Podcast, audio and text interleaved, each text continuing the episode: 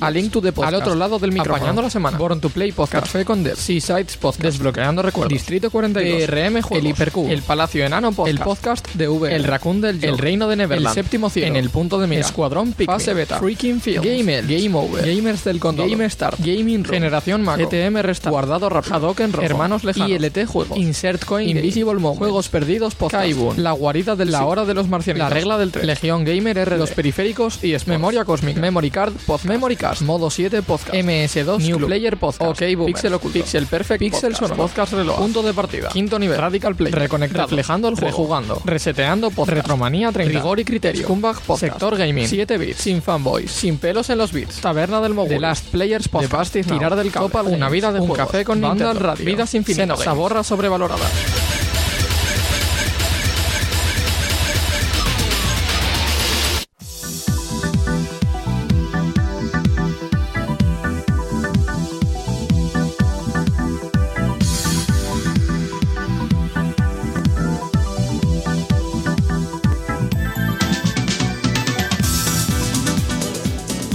Bienvenidos y buenos días aquí eh, desde el Museo Arcade Vintage en IBI a un nuevo episodio de un podcast oficial de la iniciativa Podgaming.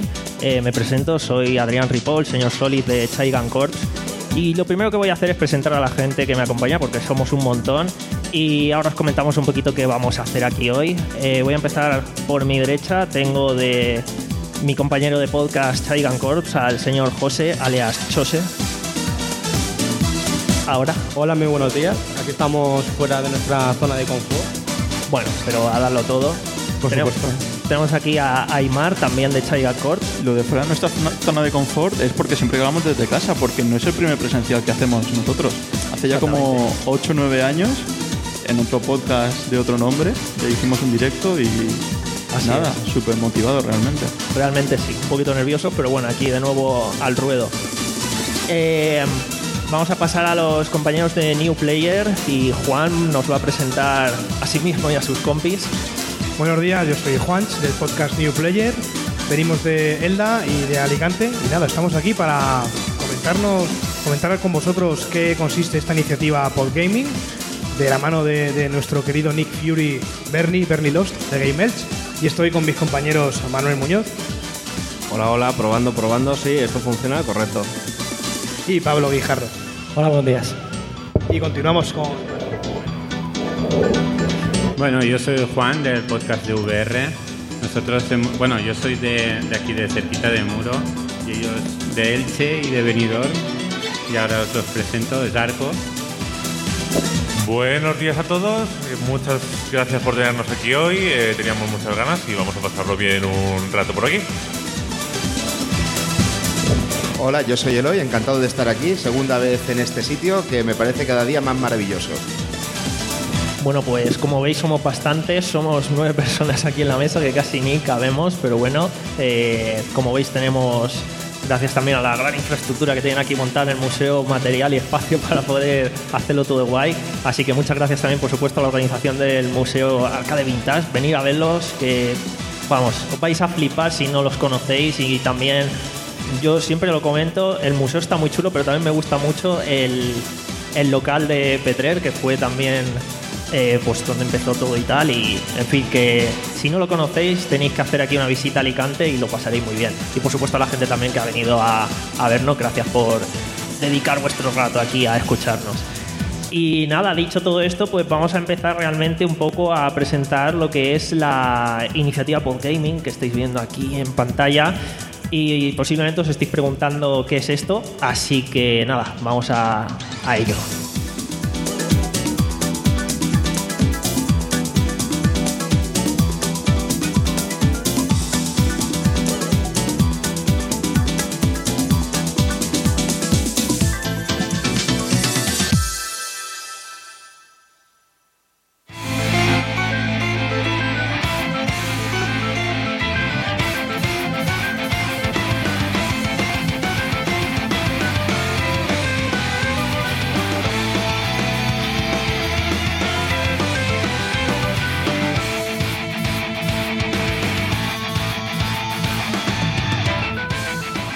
Bueno, pues podgaming o en un principio podcasting en sí eh, es me imagino que a día de hoy, a 2022, creo que no hace falta explicar mucho qué es un podcast, ¿vale? Realmente cuando posiblemente muchos de los que estamos aquí empezamos a escuchar o a hacerlos, esa palabra no se conocía, pero en 2022 ya ha estado por ahí que si eh, Berto y Buenafuente, eh, yo qué sé, te sale la nueva de Cazafantasmas un chaval que se llama podcast porque hace podcast, eh, Jordi Wild por ahí liándola, pues bueno, está como más asenta el término. Entonces, bueno, podcast es básicamente eh, gente que se graba haciendo, vamos a decir fácilmente, un programa de radio por internet, ¿no? Un poco más a nivel amateur, pero eso no quiere decir que eh, esté también muy profesionalizado en algunos podcasts y incluso hay gente que se gana la vida de esto. Em, y claro, gaming pues va por la parte de los videojuegos, ¿no? Claro, la cuestión está en que unificando estos términos, pues tenemos podgaming y eh, básicamente sería como el grupo que hay de podcast sobre videojuegos, que no somos pocos a nivel nacional y muchas veces pues quizás eh, no se tiene esa visibilidad a nivel individual porque mm, bueno, digamos que es una temática, podríamos decir de nicho realmente, a pesar de que eh, somos bastante, los videojuegos es una cosa que a nivel produce muchísimos ingresos, eh, sale ya hoy en día por la tele en todas partes, tenemos eventos de eSports, tenemos mm, eventos dedicados en prácticamente cada ciudad acerca de eso. Pero el tema de los podcasts de videojuegos, pues oye, al final son cositas que sí tenemos nuestra audiencia, pero oye, con, si nos unimos y entre todos eh, hacemos fuerza y hacemos pues este tipo de cositas, podcast en directo y tal, pues al final podemos llegar a más gente y que se descubra que, oye, que hay ahí un amplio abanico de podcasts.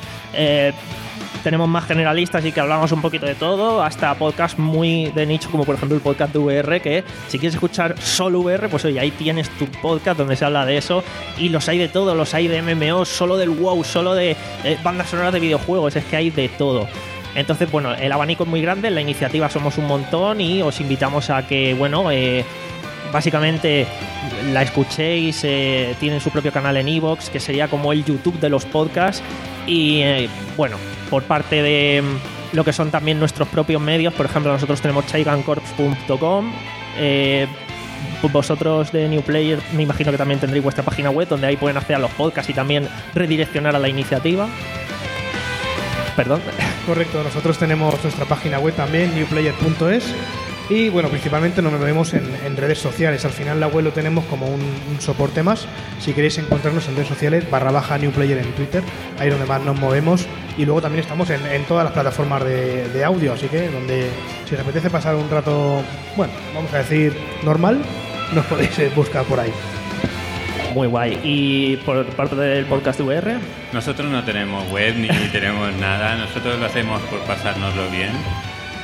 Porque, por ejemplo, Eloy también tiene otros podcasts y yo vengo de otros podcasts. Llevamos mucho tiempo haciéndolo, entonces tenemos pues la idea de, de hacer muchas cosas, pero no nos preocupamos mucho por las redes sociales. Pero en el caso de que os quieran escuchar, por ejemplo, en Evox o en, En Evox sí, en plataformas estamos en todas, y, pero por ejemplo solo tenemos Twitter, no, no tenemos tanta cosa, la verdad. Bueno, en cualquier caso, lo dicho, eh, si no, a través de eso, de la iniciativa que también tiene cuenta de Twitter, Inici- Podgaming, eh, estamos todos y no solo los tres que estamos aquí, somos una pequeña parte de todo. Incluso hay una lista de, De Twitter. iVoox. En Evox hay una lista donde se van poniendo todos los, los programas. Eso es. Entonces, bueno, realmente, pues a partir de esta iniciativa, eh, como digo, somos en este momento más de 120 podcasts unidos, eh, colaborando, generando, pues, eh, distintos contenidos. Como estáis pudiendo observar, pues, eh, No, y ahí no están todos. no están todos y vamos en constante adición, no a diario, pero casi. Y eh, pues el objetivo al final es el que hemos comentado, eh, generar colaboraciones, crossovers, eh, al final a lo mejor eh, con estas participaciones pues aportar contenidos que a lo mejor un miembro de no estamos dentro del una persona no está dentro del podcast de VR pero pilota mucho de VR oye pásate por aquí que está en el grupo a lo mejor. O sea al final es conocernos entre nosotros y de esta manera pues eh, pues seguir creciendo en todo De hecho, Adri, perdón que te corte, sin ir más lejos, eh, Fabián del podcast de VR el miércoles pasado grabó con nosotros, que somos de Chidegam, una, exactamente un podcast como si fuese un miembro más. correcto Sí, es que la idea de Bernie cuando empezó todo esto fue eso, poder unir a los podcasters porque a muchas veces es súper complicado conocer a los que están en los otros podcasts o conocer podcasts, porque estamos hablando de más de 120 y no somos ni la mitad de los que de los podcasts que hay en Evox sobre sobre videojuegos poniendo todas las semanas contenido y sobre todo es eso pues, cuando te quedas sin mucha gente en el podcast o algo poder recurrir a gente y, que, te, que te ayude. Claro pedir audios o en fin opiniones de por ejemplo los temas de la semana no ahora cuando empiece el Tokyo Game Show pues oye mandadme audios de lo que opináis de esto y al final te llenas ahí que te hacen el podcast, como quien dice. Pero sí que es verdad, hasta este punto, pues oye, eh, antiguamente, claro, o sea, siempre hemos estado ahí, siempre al final vas, acabas conociendo a gente o gente que escuchas y le tiras un tweet a ver si cae la breva, ¿no? A ver si surge alguna colaboración y algo. Y con esto, pues oye, lo tenemos más fácil pues al estar todos en un único sitio. Ya han habido intentos en el pasado de esto. De hecho, bueno, la misma Asociación Alicantina de Podcasting, Alipod, en su momento yo fui uno de los miembros fundadores y la idea era un poco esa. Lo que pasa es que al final, pues bueno, eran otros tiempos, podríamos decir, hace ya casi 10 años de eso.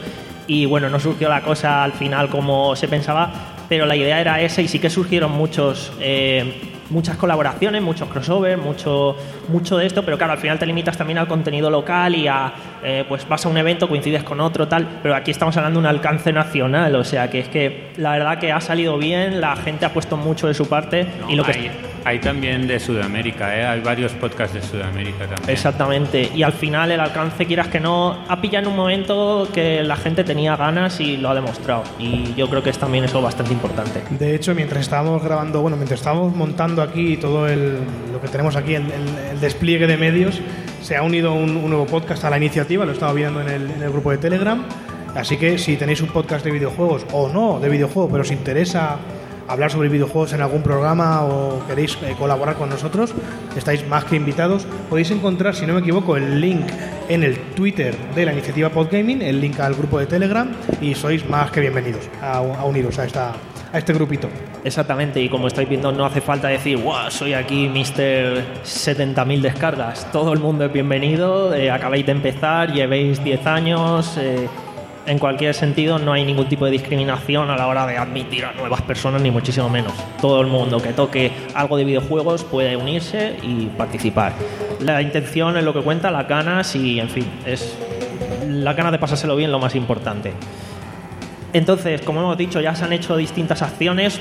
Este mismo crossover aquí es una de ellas, pero también, pues, eh, que esto de hecho también forma parte de la intención de hacer un podcast mensual de la iniciativa donde eh, a nivel puede ser aquí presencial, puede ser online, pues eh, se toque un tema o varios temas cada vez, se hagan debates entre nosotros y tal, que de hecho aprovecho para anunciar que la misma semana que viene tenemos otro podcast de la iniciativa Podgaming en directo en, los, en las jornadas Cheque Pod en Alicante, que van a ser el sábado 17 a partir de creo las 10 de la mañana en la sala Clan Cabaret en el centro de Alicante, está enfrente del parking de la Lonja, en la zona de la Ruta La Madera, quien conozca Alicante sabrá.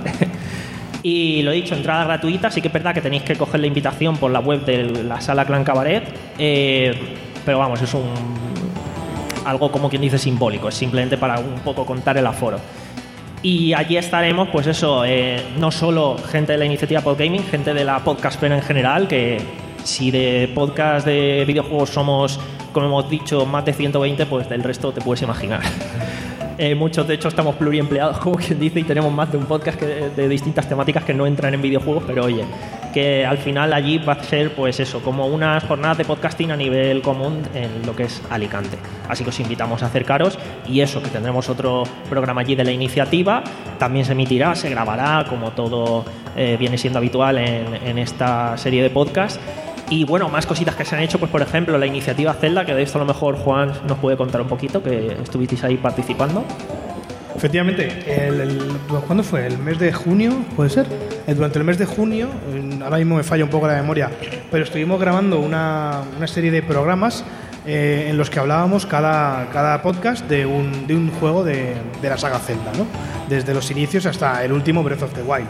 Entonces hicimos una especie de semana intensiva de publicación de programas. Nosotros, por ejemplo, hablamos de el Oracle of Ages y of Seasons. Y bueno, tenéis ahí la lista también en, en redes sobre, la, sobre esta iniciativa, en la que cada programa, que la verdad es que Evox también nos, nos apoyó. Y bueno, la verdad es que, pa- por ejemplo, en nuestro caso particular, es el programa más escuchado, con, ha tenido mucho éxito y estamos muy contentos y deseando la, la siguiente iniciativa, que como diría Gaiska Carmona del podcast Gaming Room, se vienen cositas. Esa frase gusta mucho. Eh, Bueno, lo pone en el. Y además eso de distintos, ya se están hablando de distintas otras sagas y en fin que se van a venir cositas similares. Se ha hablado, pregunto, de la saga Metal Gear. Eh, a día de hoy no lo sé. La siguiente va a ser Pokémon, que ya está todo preparado. No, Correcto. no lo quería decir, pero bueno. Spoiler, bueno. No, sí, lo, Esto luego se corta. no, no, sí, lo dijo ya Bernie el otro día, sí. Bueno, no pasa nada. Al final irá llegando. Pues dicho todo esto, la verdad que no sé si queréis comentar algo más acerca de la iniciativa. Yo creo que un poco a modo de presentación. Eloy quiere comentar. Sí, yo quería aprovechar para comentar que, bueno, tenemos, tengo un pequeño podcast que es La Trampa del Fénix y eh, y si no está va a entrar de un momento a otro porque me parece súper interesante, especialmente para los que estamos empezando, tenemos poca experiencia, pocos oyentes y nos sirve pues para aprender de la gente que lleva mucho tiempo y en fin, creo que es maravilloso que existan estas iniciativas porque hacen falta. Si queréis, podemos aprovechar y hacer un poco de auto-spam de nuestro podcast, contar un poco los orígenes y tal, y, hacernos también un poco de, de publi. Eh, empezamos, si queréis, empezamos ya que estamos de izquierda a derecha y así vamos conociendo un poquito. Yo creo que tanto el podcast principal que está aquí como si tenéis algún proyecto paralelo puede estar guay. Bueno, nosotros empezamos mayormente porque, por mucho por ejemplo, a nosotros nos gusta la realidad virtual.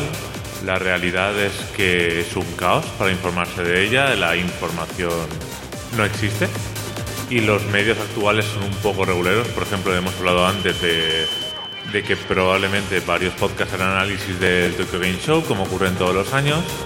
Pero el Tokyo Game Show también tiene un show propio en realidad virtual, que va totalmente aparte, que la mayoría de gente no ha visto. Eh, nos reunimos, decidimos intentar hacer llegar a, a la mayor cantidad de gente posible eh, la realidad virtual de la mejor manera que pudiéramos y ya llevamos dos años, dos años, dos años y medio. Eh, nos ha ido bastante bien y sinceramente nos lo hemos pasado todavía mejor. ¿Qué decir vosotros? Sí, para el podcast New Player, eh, la verdad es que fue un reflejo de, de lo que viene, de lo que yo creo que ha sido siempre mi forma de jugar, que es conocer gente a través de internet y demás. Al principio mi madre me decía, esa gente que van a secuestrar yo, pues no mamá. Pero bueno, nosotros en un principio Juan y yo trabajamos juntos y eh, cambié yo de trabajo y fue la manera de eh, mantener el contacto. Al fin y al cabo, pues nosotros nos veíamos, hablábamos todos los días, porque al estar pegados, pues, ¿no? El roce hace el cariño. Y, y tuvimos que decidir al final eh, alguna, algún ejemplo, al- alguna, alguna actividad que- de poder hacer juntos para, para poder seguir hablando. Al fin y al cabo, eh, los videojuegos es un, un ocio común que tenemos y eh, decidimos, bueno, decidió Juan eh, que quería hacer un podcast y dije yo, vamos, para adelante, ¿no? A mí que siempre me ha gustado hablar un poco de todo. Y empezamos con, con esto. Y Juan luego, no, bueno, Manuel, ve- Claro, o sea, eh, estos dos pedazos de personajes empezaron aquí de amiguis tal y yo empecé como invitado especial para capítulos, pues yo qué sé, cuando había alguna conferencia y tal. Pero claro, ahora ya para la segunda temporada estoy todos los programas y mm, valga la, o sea, hay que destacar que hago más que Pablo, ¿a que sí, Pablo? En plan, un tío que está desde el inicio, no se lee los guiones, o sea, yo he llegado al podcast para desmontar la realidad de, de este dueto poco fascineroso, ¿no? Y luego, bueno, estamos a punto de comenzar la temporada 3, que en esta temporada sí que me gustaría, pues eso, que le echaseis un vistazo porque vamos a darle una vuelta al podcast, vamos a intentar transformarlo en una especie de late show, aunque emitiremos a las 7 de la tarde, pero bueno, traeremos invitados eh, ba- bastante guay, bastante conocidos en el mundo del gaming y un, un early show, sí. Y bueno, si os apetece pasar un buen ratillo, pues estaremos encantados de teneros en, en nuestro chat. Y si no, pues en los comentarios siempre sois bienvenidos. Bueno, pues por nuestra parte, por la parte de Chaigan Corps, realmente quizás las el nombre nos suene o quizás os suenen las voces un poco por nuestra etapa anterior, que empezamos como Hot Factory, llevamos desde el 2011 y lo terminamos en 2020 hicimos un poco un cambio de imagen y tal, y ya empezamos como Chaigan Corps, llevamos un par de añitos y básicamente nuestra filosofía es hablar de todo lo que consumimos de ocio y nos gusta, pues comentarlo y sin tampoco hacer un análisis muy sesudo, pero sí intentar sacarle toda la chicha posible a las cositas que, de las que hablamos. Eh, y dentro de eso, pues si bien hay cosas que tocamos un poquito más por encima, pues a veces nos marcamos algún especial así un poco más eh, dedicado ¿no? a, ese tema en particular. Y realmente también en esta nueva etapa de Chaigan, pues lo que, que por cierto el nombre es un poco raro, son la, como las iniciales de los seis miembros que la formamos. Nos comimos la cabeza para ver cómo leches podíamos formar algo pronunciable y así salió. Y nada, realmente pues eso, eh, muy contentos. Eh, también aparte de los que somos, contamos con mucha colaboración. También eh, la comunidad que teníamos en Hot se traspasó a Chaigam y muchos oyentes pues han acabado formando parte de eh, miembros, por así decirlo, y la verdad es que muy contentos en general con la trayectoria y también pues con lo que hacemos y os invitamos a, a escucharnos. No sé si Aymar querías añadir algo. Yo, yo quería recordar que aparte de Chose, Adri y yo, Aymar, que estamos aquí en representación de Chaigan Corps, es importante también recordar que están Jintoki, Miguel Ángel, que hoy no ha podido venir, que también es de Alicante, y Diego, que es desde, bueno, es un hombre que desde Canarias nos, nos ayuda y es uno más de nosotros que no solo nos limitamos al tema del gaming. O sea, Jintoki, por ejemplo, se atreve con su mujer a grabar podcast de cocinas dentro de la comunidad Chaigam. O el propio Diego, que es muy futbolero, junto con Miguel y conmigo, hablamos incluso de deportes y demás. Entonces es como que Chaigam no se limita únicamente al videojuego, aunque sí que es cierto que es la excusa central de la que parten ya el resto de podcasts y a su vez, como ha dicho Adri, o sea, veníamos de Hot Factory, que a su vez nació de las inquietudes y las ganas que teníamos con 15, 16 años, allá por el 2005, 2006, cuando ni siquiera había campo. Empezábamos a grabar el típico podcast de instituto de, ah, pues yo voy a hablar de música, venga, pues yo de videojuego, Nintendo es una mierda, no sé qué. Y el típico podcast de un niño de 15, 16 años poco a poco va madurando y hasta el día de hoy. Que tampoco hemos madurado mucho algunos de nosotros, pero... Hace poco hemos hecho 15 años de que empezamos a hacer podcast. O sea que bueno, está por ahí alto voltaje. Nuestros inicios también están por Evox, o sea que si los buscáis podéis encontrar nuestras voces así más de pito y cositas, que ya es la mitad de la vida prácticamente. Pero bueno, dicho esto, presentados todos los que estamos aquí, podemos empezar ya con lo que son los contenidos de el debate de hoy y sería pues un poquito, em, vamos a decir, debatir o hablar en sí de eh, las nuevas formas de jugar y nuevas, a ver, podríamos decir, se entienda como nueva, pues la VR, juegos en móvil, juegos como servicio, cosas así que realmente llevan mucho tiempo entre nosotros, pero bueno, están ahora en unos momentos dulces y tal. Eh, versus el típico, me vais a permitir la expresión polla vieja, yo me siento así, tengo 31 años, que no le saques del mando, que juega sus recreativas cuando viene aquí Arcade Vintage y algún juego de VR pruebo y me gusta, pero no mi tiempo de gaming no va a eso. O por ejemplo directamente también podríamos expandirlo a no no me considero como quien dice gamer, la palabra hoy en día, no yo no tengo luces RGB, ese tipo de cosas, la casa llena de todo eso. Yo simplemente tengo mi consolica, quiero jugar en las mejores condiciones posibles y me posiciono un poco de ese lado. No sé realmente si queréis empezar alguno echando la piedra por dónde ir. Bueno, pues empiezo yo. Eh, yo creo que este juego, sobre todo hablando de VR o de móviles, creo que es una forma de jugar adicional a lo otro. O sea, no, no es para sustituir a lo de antes. Es que es algo que tenemos, mm, sobre todo los, los de la VR, que te dicen, es que la VR no va a sustituir a las consolas. Y te dices, no, pero es otra forma de jugar. Entonces, igual como los móviles, por jugar a móviles no eres menos gamer, entre comillas, o menos jugador, pero igual te viene mejor estar con el móvil 20 minutos mientras vas a un sitio y después llegas a casa y no te da tiempo a jugar en la consola. Claro que, por ejemplo, yo creo que ese híbrido ha sido el que ha juntado eso del tengo poco tiempo, pero quiero jugar a algo que sea más que una experiencia liviana, como quien dice los móviles. La Nintendo Switch ha sido, y ahora la Steam Deck, la que ha venido un poco a romper eso, o llenar ese hueco. Claro. Y bueno, eh, otra cosa que me gustaría destacar con lo que acabáis de decir es que justo estamos en un marco temporal en el que precisamente eh, el móvil permite en muchos casos continuar con el cross-save la partida que tú tenías eh, en el PC y tal, como por ejemplo está sucediendo con gachas como Genshin Impact o Tower of Fantasy, que ya el nivel de tecnología nos permite tenerlo simultáneamente en ambas plataformas y que tú puedas estar tranquilamente en PC si eres más pecero y que si te tienes que ir a algún viaje o lo que sea puedas continuar tu partida, con lo cual esa separación que a lo mejor podía existir hace un tiempo de, de esas dos plataformas eh, ya se está como desdibujando, con lo cual yo creo que va todo en un rumbo común bastante gustoso, la verdad. También hay que tener en cuenta que dependiendo de la plataforma, el objetivo al que quieres llegar muchas veces no es el mismo. Yo, por ejemplo, soy experto en derrochar dinero, no hay otra forma de, ponerlo, sinceramente, y tengo la opción de jugar a básicamente todo. Sí, tengo el Steam Deck ahora y juego en mi cama tocándome la huevada a dos manos porque estoy muy cómodo, pero también hay veces que quiero sudar. Y sí, a lo mejor puedes tener un Ring Fit o algo por el estilo con la Switch, intentar sudar un poco, pero por ejemplo, si tu objetivo es divertirte moviéndote o gamificar el ejercicio, dicho de otra manera, cosas por el estilo, no hay otra opción que no sea la realidad virtual. Puedes intentar jugar al Kinect, pero todos sabemos cómo acabó eso al final.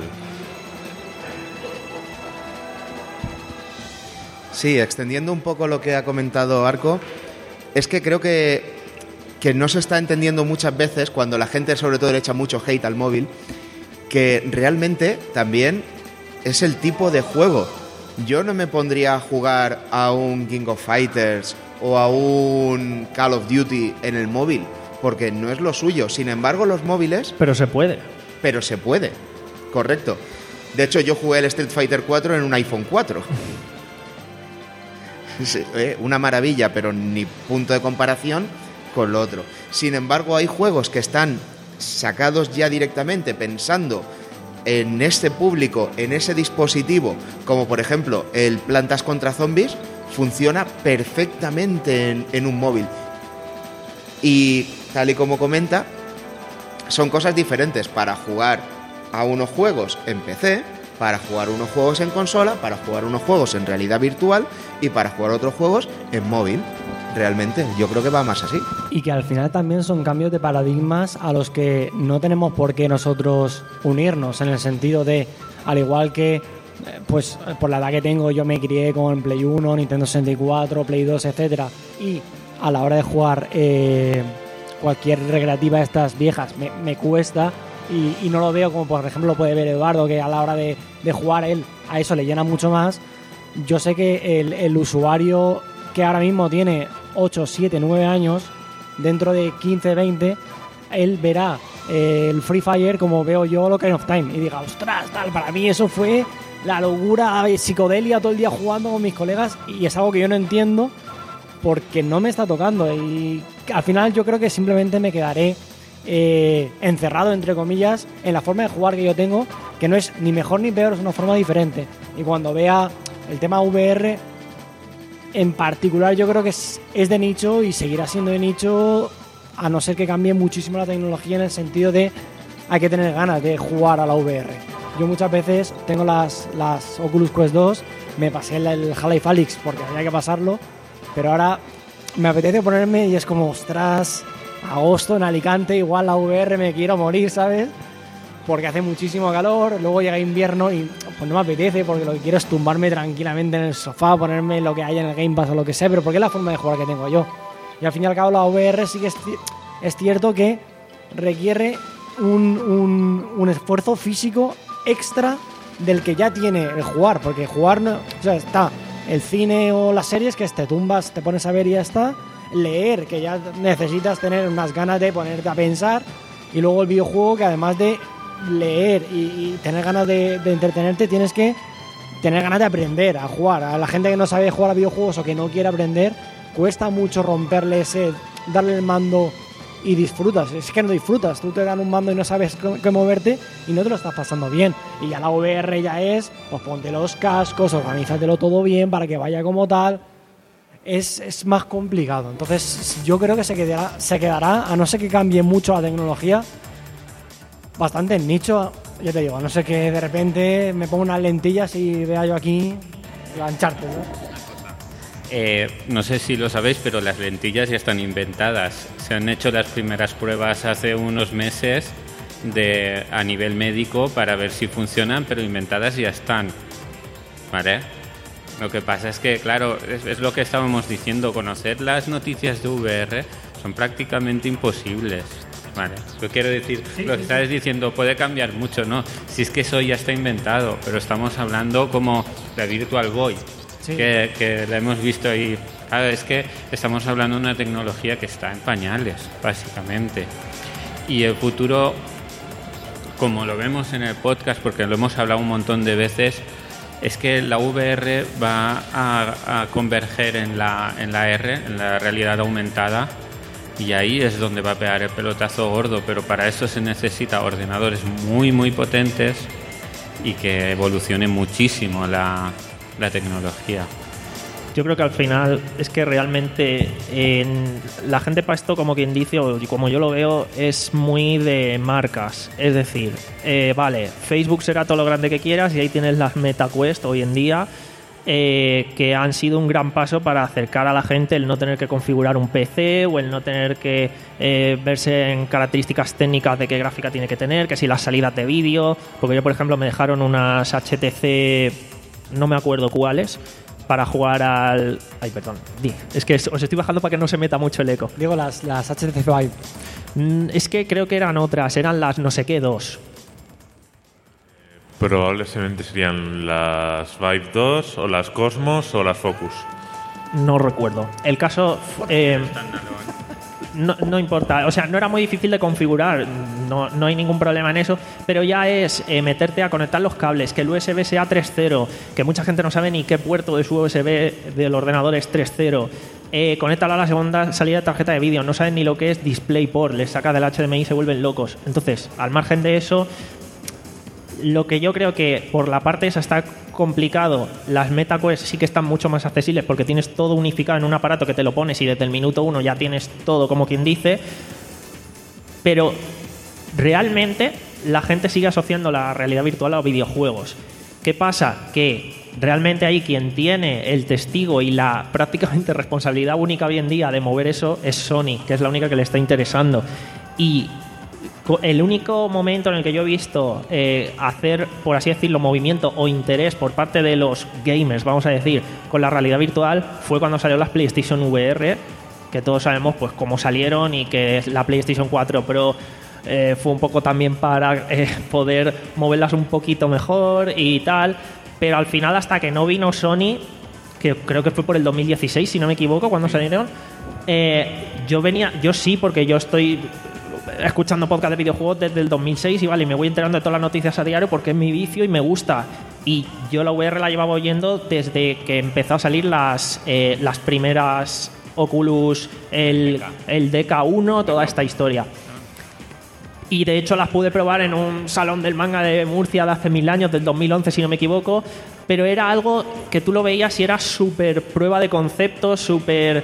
Mm, esto está muy verde, pero sin embargo ya por aquel entonces, 2012-2013, yo recordaba eh, debates eternos en podcast, la gente, esto es el futuro, esto va a venir a sustituir los, ¿cómo, ¿cómo lo llamaba yo? Los los pastores de la VR, ¿no? En plan, gente que, veía como que eso iba a ser eh, lo único y exclusivo y el medio definitivo y vendiéndotelo como hoy en día un cripto, bro, podríamos decir, te vende, es que veníamos hablando de esto en el coche, cómo te vende, esto es la salvación de, del mundo de los videojuegos, es el siguiente paso, pero realmente yo pensaba, digo, no lo veo tan cerca. Cuando llegó Sony dije, vale, esto se está acercando y luego ves todo lo que hay alrededor y dices, vale, sí, eh, está mejorando, pero realmente hasta que yo creo que Sony no saque, y todavía falta que anuncie muchos detalles, como por ejemplo el precio, algo muy importante, y ya solo con el propio precio de las PlayStation 5, que es la escasez, la subida de precio, más lo que vaya a costar la VR2, creo que eso en conjunto no le va a hacer ningún favor en general al acercamiento al gran público de la VR.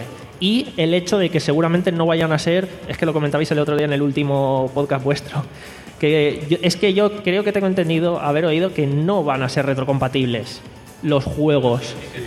Sí. Yo había oído, no sé por qué, de que con el tema de los sensores del Move y tal no lo iban a ser y lo que se estuvo diciendo, retrocompatibles en teoría son todos los juegos. Sí, yo juego a VR en PlayStation 5 y Play 4. El, el, problema es que algunos juegos que dependen de la porquería de mandos que tienen las PSVR, que son mandos de, los Move, ¿no? de los Move asquerosos esos de 2013, de, de arrastro el cáncer dos generaciones más. Eh, y básicamente hay algunos juegos que por diseño no van a poder ser compatibles. Pero en teoría están intentando que todo sea retrocompatible hacia atrás ya se verá, porque Sony es infame por las trampas que hace para decir que tienen ciertas cosas en realidad virtual, que la tasa de refresco de las PSVR me la paso yo por donde que diga, pero en teoría sí que van a ser retrocompatibles. Veremos entonces. Sobre el tema de, de nicho, yo quisiera hacer una, una pequeña analogía, porque cuando salieron los ordenadores, nadie pensaba que íbamos a tener un ordenador en casa. De hecho, no hace tanto había negocios que consistía en tener un montón de ordenadores para que la gente jugara en red, los, los ciber. Y esos negocios tuvieron que cerrar porque la gente, al cabo de unos años, tenía en su casa un ordenador mucho más potente, con una conexión mucho mejor y mucho más barata de la que tenía en el ciber. Y hoy día es raro quien no tenga un ordenador, un, pepino en casa. Eh, con y no, una cosa que no vemos los usuarios normalmente es la cantidad de VR que se mueve a nivel de empresa. O sea, yo estuve trabajando en una empresa que se dedicaba a hacer VR para empresas y sobre todo durante la pandemia no os podéis ni imaginar cuantísimos proyectos salieron de gente que decía como no podemos dar formación presencial, como no podemos hacer reuniones presenciales, necesito que me hagas un programa de formación necesito que me hagas un vídeo de presentación, necesito que me hagas tal. Y luego además eso vino para quedarse, porque ha funcionado y ha funcionado bien. Entonces, hay muchas empresas que se están dejando un dineral en la VR. Y cuando digamos que esto es lo mismo. Si las empresas gastan en ordenadores, los ordenadores llegan a casa. Si las empresas gastan en Internet, Internet llega a casa. Si las empresas gastan en VR, la VR llega a casa. Yo no veo el futuro. No puedo garantizar que esto vaya a ocurrir realmente y que vaya a ocurrir pronto, pero teniendo en cuenta que cada vez la tecnología avanza mucho más rápido y que además creo que están enfocando los puntos clave, que son los que estáis comentando.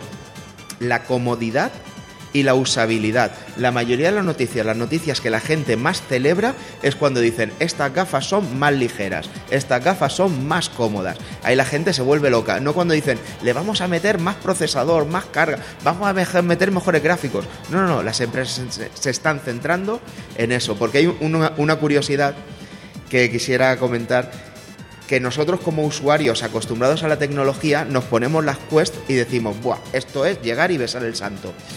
Vale, nosotros desarrollábamos aplicaciones para cliente y durante una temporada, cada vez que sacamos una aplicación para un cliente, teníamos que reservar tiempo para ayudar a la gente por teléfono a configurar las Quest 2.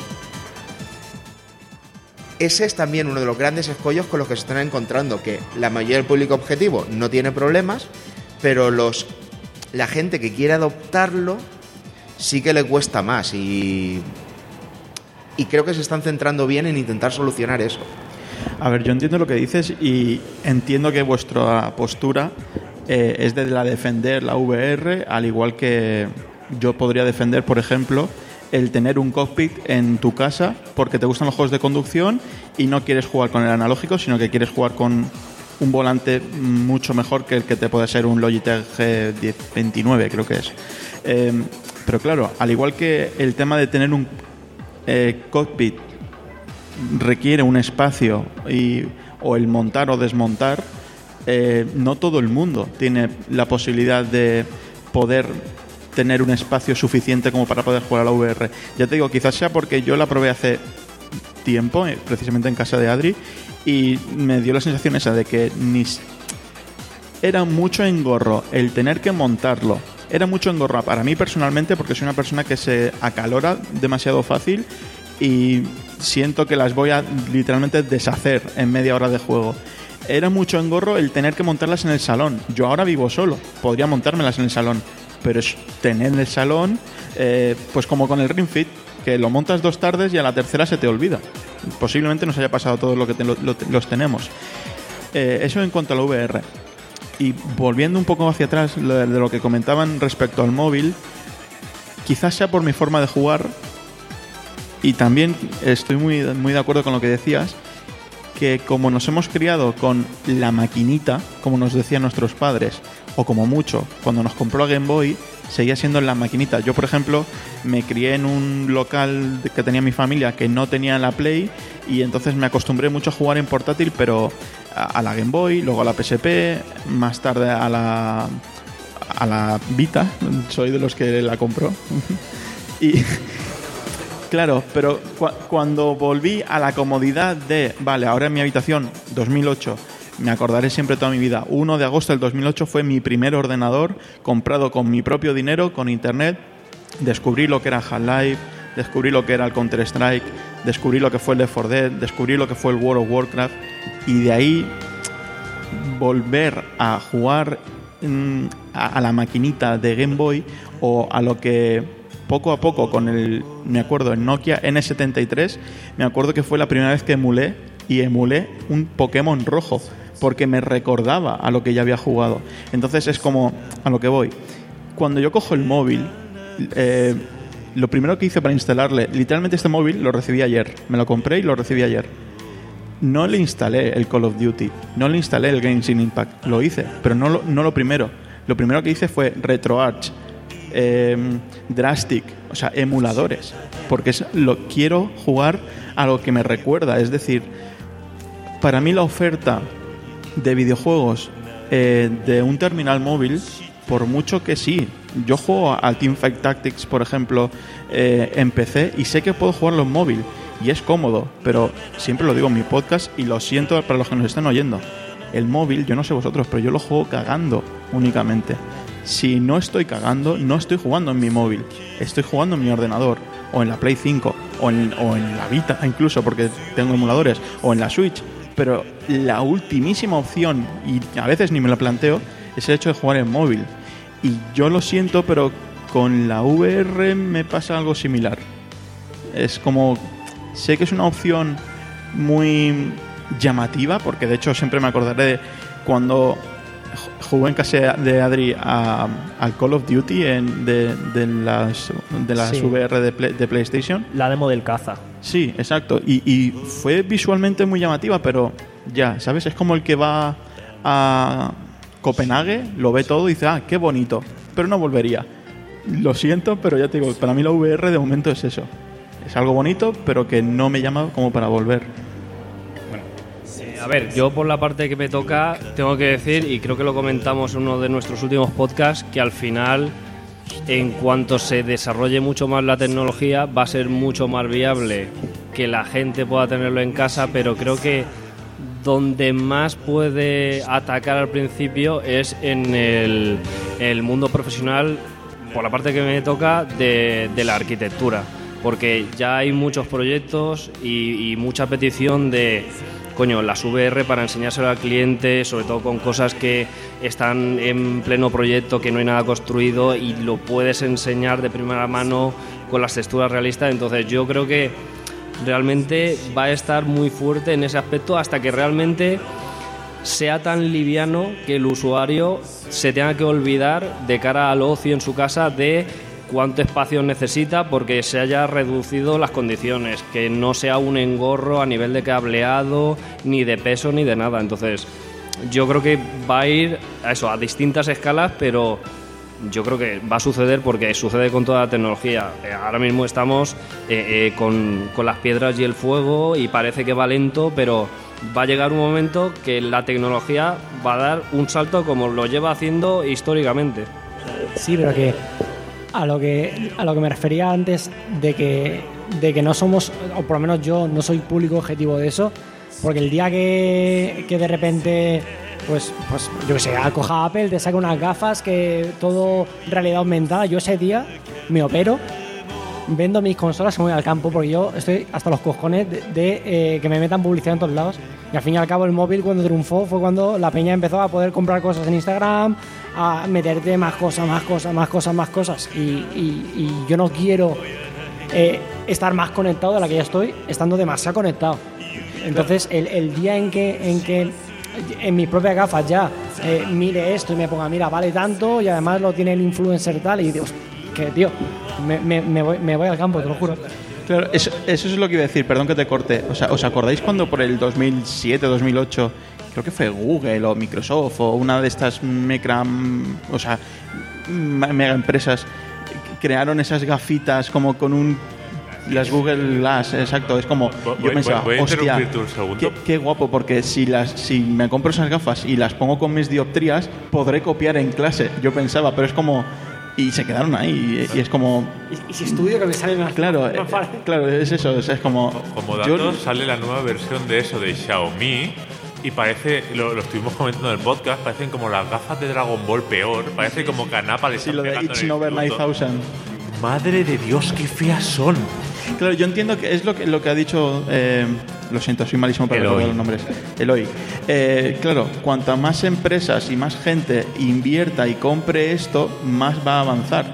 Y esas gafas entiendo que se quedaron súper estancadas, pero ojalá avance, porque simplemente es, como digo yo, o sea, quizás yo no soy el público, pero mm, estaría encantado de que avanzaran, pero lo veo que quizás no haya tan... O sea, que el abanico de gente a la que le pueda llegar a interesar es excesivamente limitado, al igual que no todo el mundo tiene en su casa eh, un pad para los juegos de lucha o no todo el mundo tiene el volante que mencionaba. La VR yo lo veo Mira, como un eh, complemento más muy Así, limitado. rápido, ¿vale? Eh, lo que decías de los móviles se nota que no tienes hijos, porque te quedas sin tele y se te quedas sin nada. Claro, ahí el móvil te da un respiro y por eso digo que muchas veces el móvil te salva, porque claro, sí.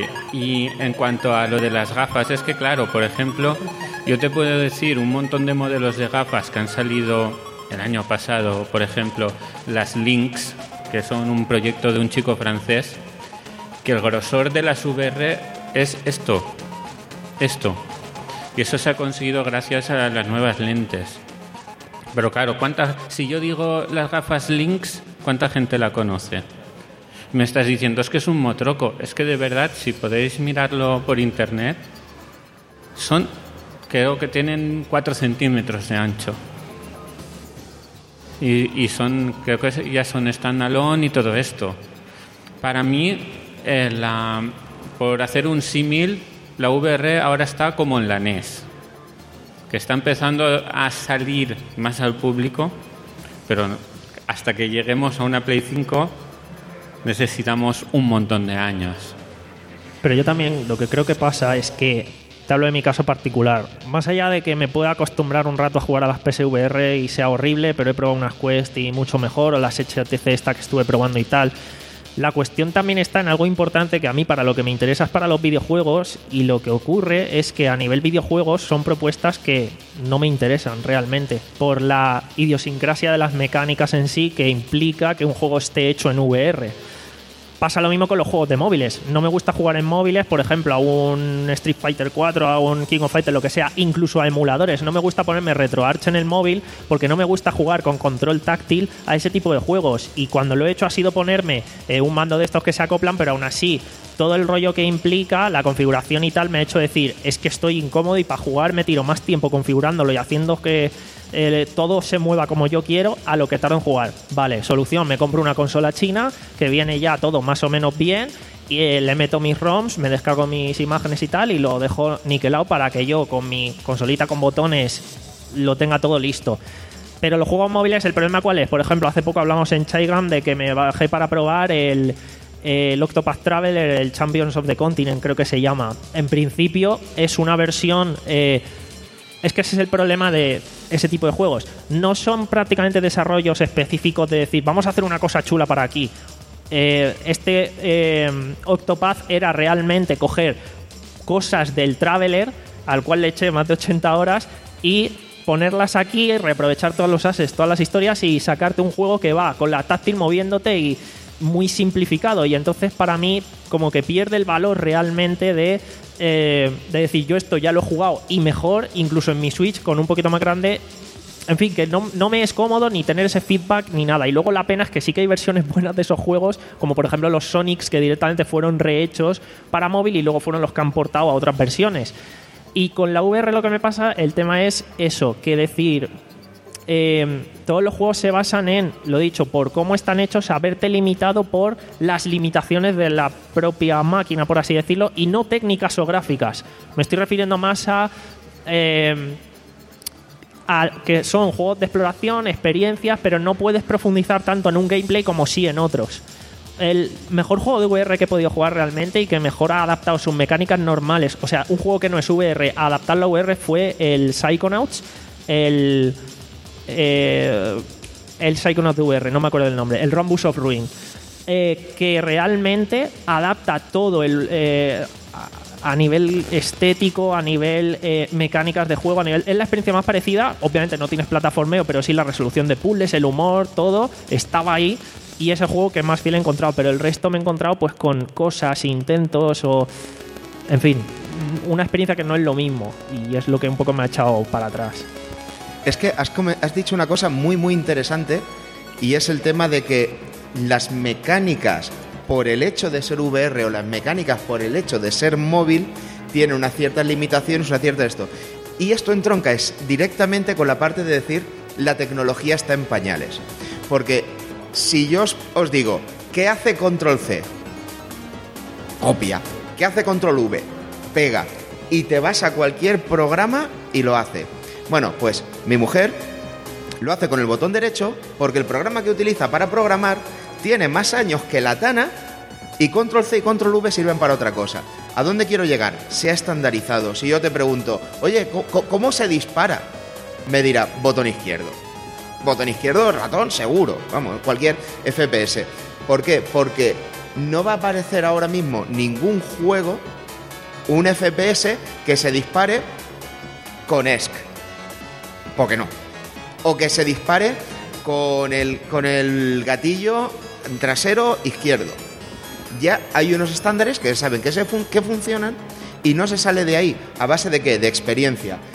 Y quiero poner un ejemplo, por ejemplo, eh, ah, Dios, no me acuerdo ahora mismo el nombre, juego de GameCube, desarrollado por un equipo de Capcom, eh, tiene por ahí una N, creo el que es Killer 7 o el Project Number 03, ¿no? ese, exactamente. Es un juego de naves, pero no es de naves, no se maneja como naves y tuvo un, un éxito bastante limitado cuando en realidad, si te haces al control, es un juegazo. Bueno, pues eh, aquí estamos pasando por eso. Los móviles no han encontrado todavía su sistema y su mecánica. Los dos o tres que sí han funcionado, eh, pues eso, tienen su propia mecánica, pero porque el, juego, la industria del videojuego en móvil está en pelotas. Y lo mismo pasa con la VR, y quiero poner un ejemplo, porque aquí lo que comentabas antes. Yo, por ejemplo, eh, entiendo perfectamente que la VR realmente es de nicho y que cada persona tiene unas preferencias para jugar. Yo, por ejemplo, no juego en PC, no juego en ordenador. Y hay mucha gente que se me tira al cuello, pero yo no juego en ordenador, no me gusta jugar en ordenador. Mi experiencia en ordenador ha sido entre mala y peor. Por lo tanto, pues sí, es verdad. Y hay gente que no juega en consola, que no quiere tocar un mando de consola de, de ninguna manera. Hay gente que solo juega en móvil. Y en VR hay algunos juegos que sí se han sabido explorar muy bien. Y hay uno del que yo hablaba el año pasado, este que no consigo recordar el título, el de Paranormal. El Phasmophobia. Ese juego es buenísimo. Es brutal porque te permite yo lo decía, es el, es el Call of Duty o el Counter-Strike con, con fantasmas.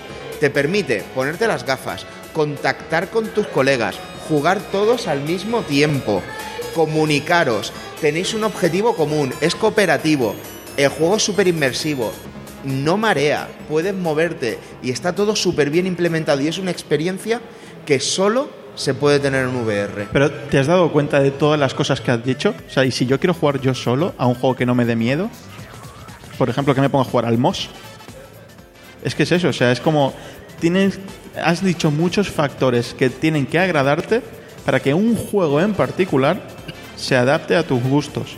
No, lo que he dicho es un juego que tiene muchos factores que están funcionando bien.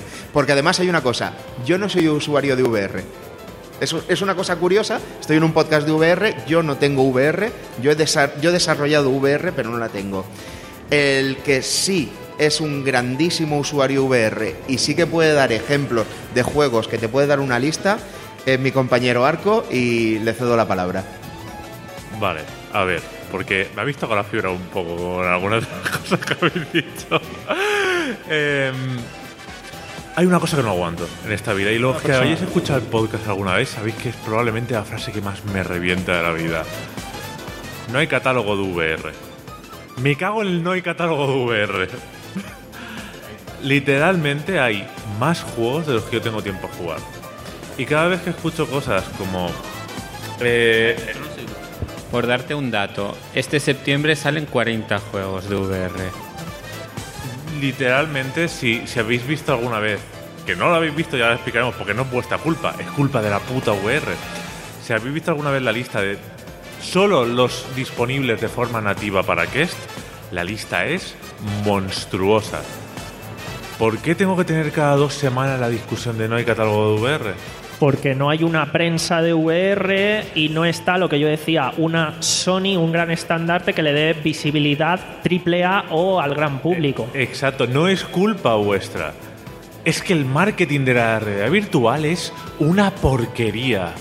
No hay nada. Por ejemplo, lo que ha dicho él, que, que estoy totalmente de acuerdo, de... eh, llega el verano, hace calor, no quiero jugar a un juego largo porque no me va a apetecer jugar a un juego largo porque me van a sudar los ojos, que me van a meter las ojotas dentro, me, a cagar en todo, no me quiero gastar 50 euros en el visor especial que se come el sudor conforme lo tienes, que le den por saco. A ver, sí. Eh, sí.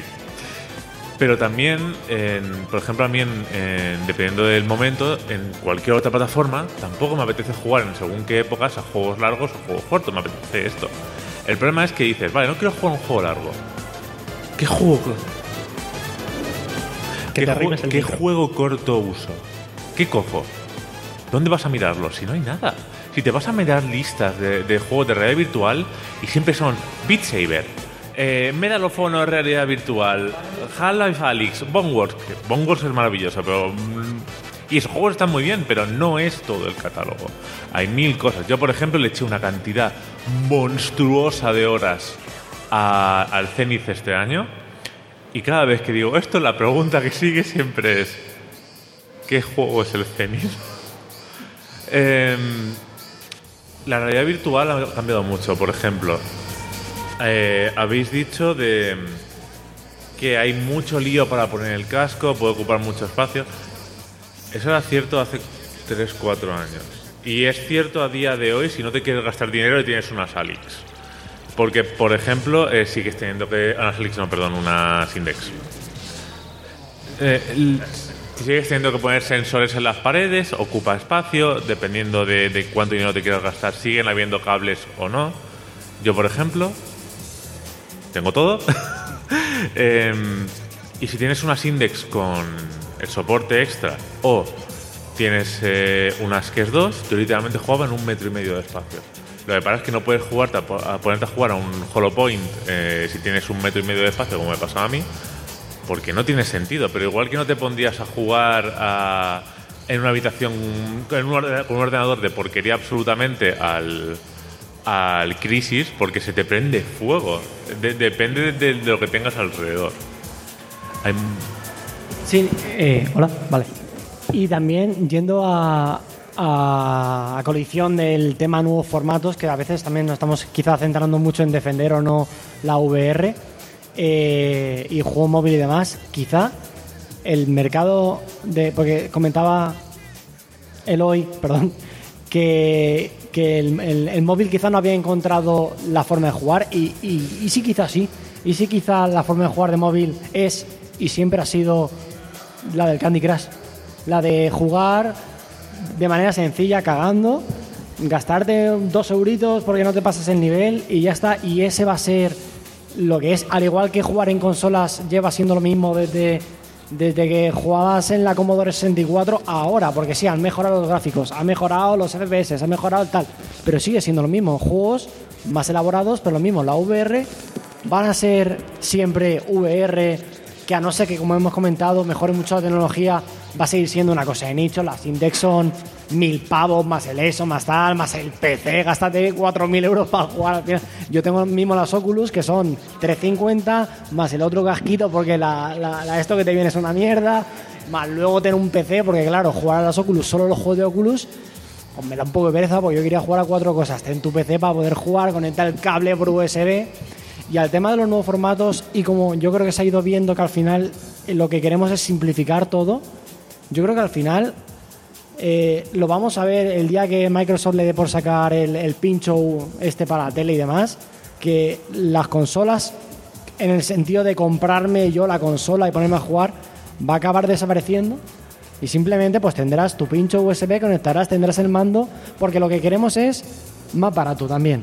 Al final la gente juega en el móvil porque tu móvil te ha costado 70 euros en AliExpress y juegas a los juegos que te da para jugar a los 70 euros.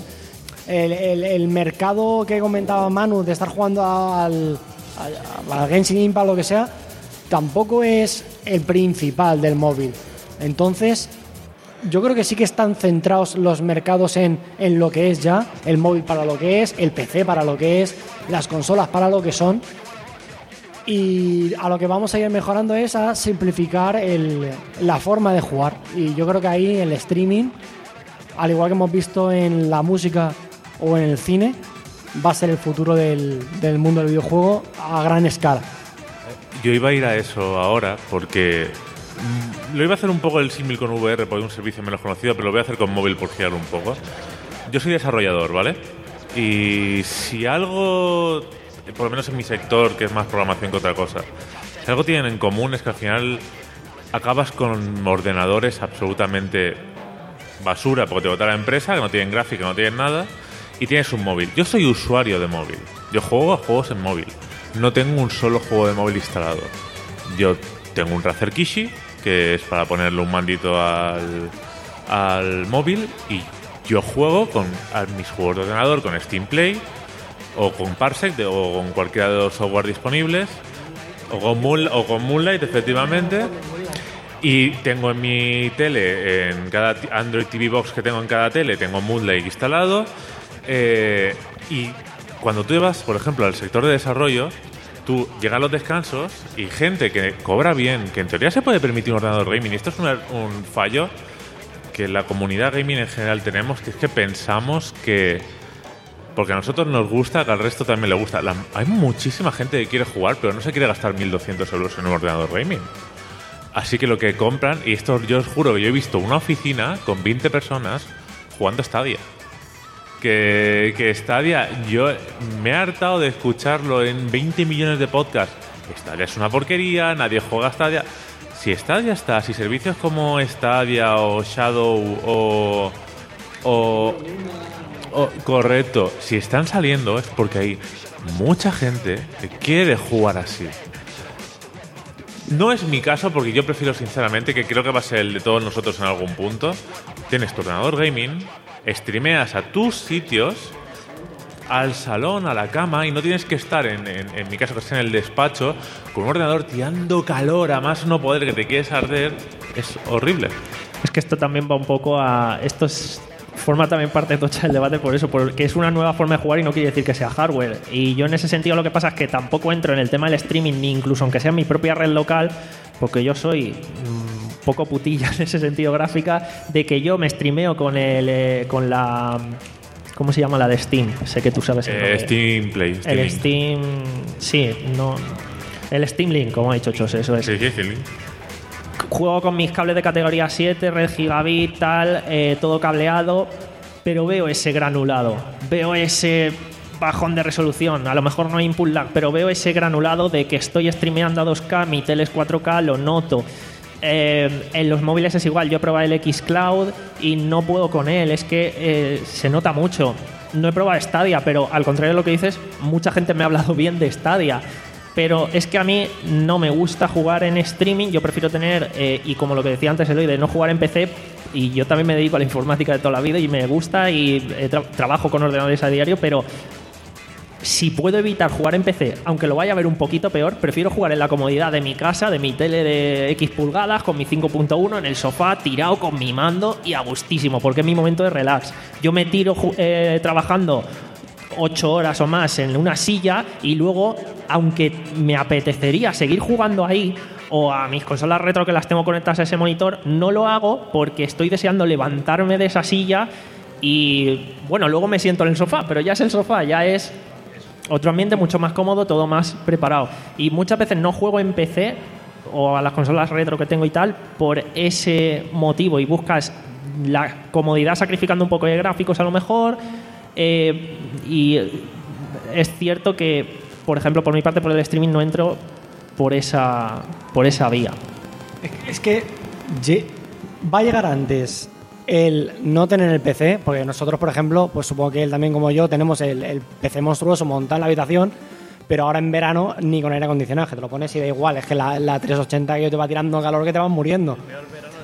Entonces, claro, cuando dije, tío, yo esto lo pruebe en su día, voy a probarlo bien, me pongo a montar todo en el Moonlight y demás, y, llega el, punto en el que puedes streamear en la propia red local de tu casa a 4K a 150 megabytes, que es lo máximo que da, y desde el sofá no notas diferencia ni de input lag, porque entre el tiempo de decode y demás, que va a 0,29 milisegundos, es, juego mejor en el sofá de mi casa al juego que sea a 4K streameado que en, el propio esto, y no notas nada que no. O sea, si tuviera el PC puesto en el salón, sería exactamente lo mismo, bueno, con más calor entonces, en el momento en el que ya no tenga yo que gastarme 2.500, 3.000 euros en un PC de locos para poder jugar a todo 4K, 60, 120 frames, en el momento en el que eso se encargue por los servidores de Microsoft, de Amazon, de quien sea, y lo único que haga yo es irme al Mediamar, comprarme un pinchito que me va a costar 40, 50, 60 euros, que se llame como se quiera llamar, lo conecte y el mando, si es que lo vamos a ver, este año, el año que viene o el siguiente va a llegar Microsoft en un E3, nos va a presentar el pincho ese que va a valer 100 euros el pincho y un mando y te van a decir, ya lo tienes todo. Claro, el momento en el que tú el input lag sea mínimo, en que la calidad de imagen sea la misma exactamente, al fin y al cabo, yo hoy en día, a la hora de ver una película, también, bueno, todos, todos sabemos que si te descargas el Blu-ray Remux lo vas a ver mejor, sí. Pero qué pereza, hermano me lo pongo en el Movistar Plus y sé que no lo veo al máximo, pero bueno, pero, pero se ve tan ya también que te da igual.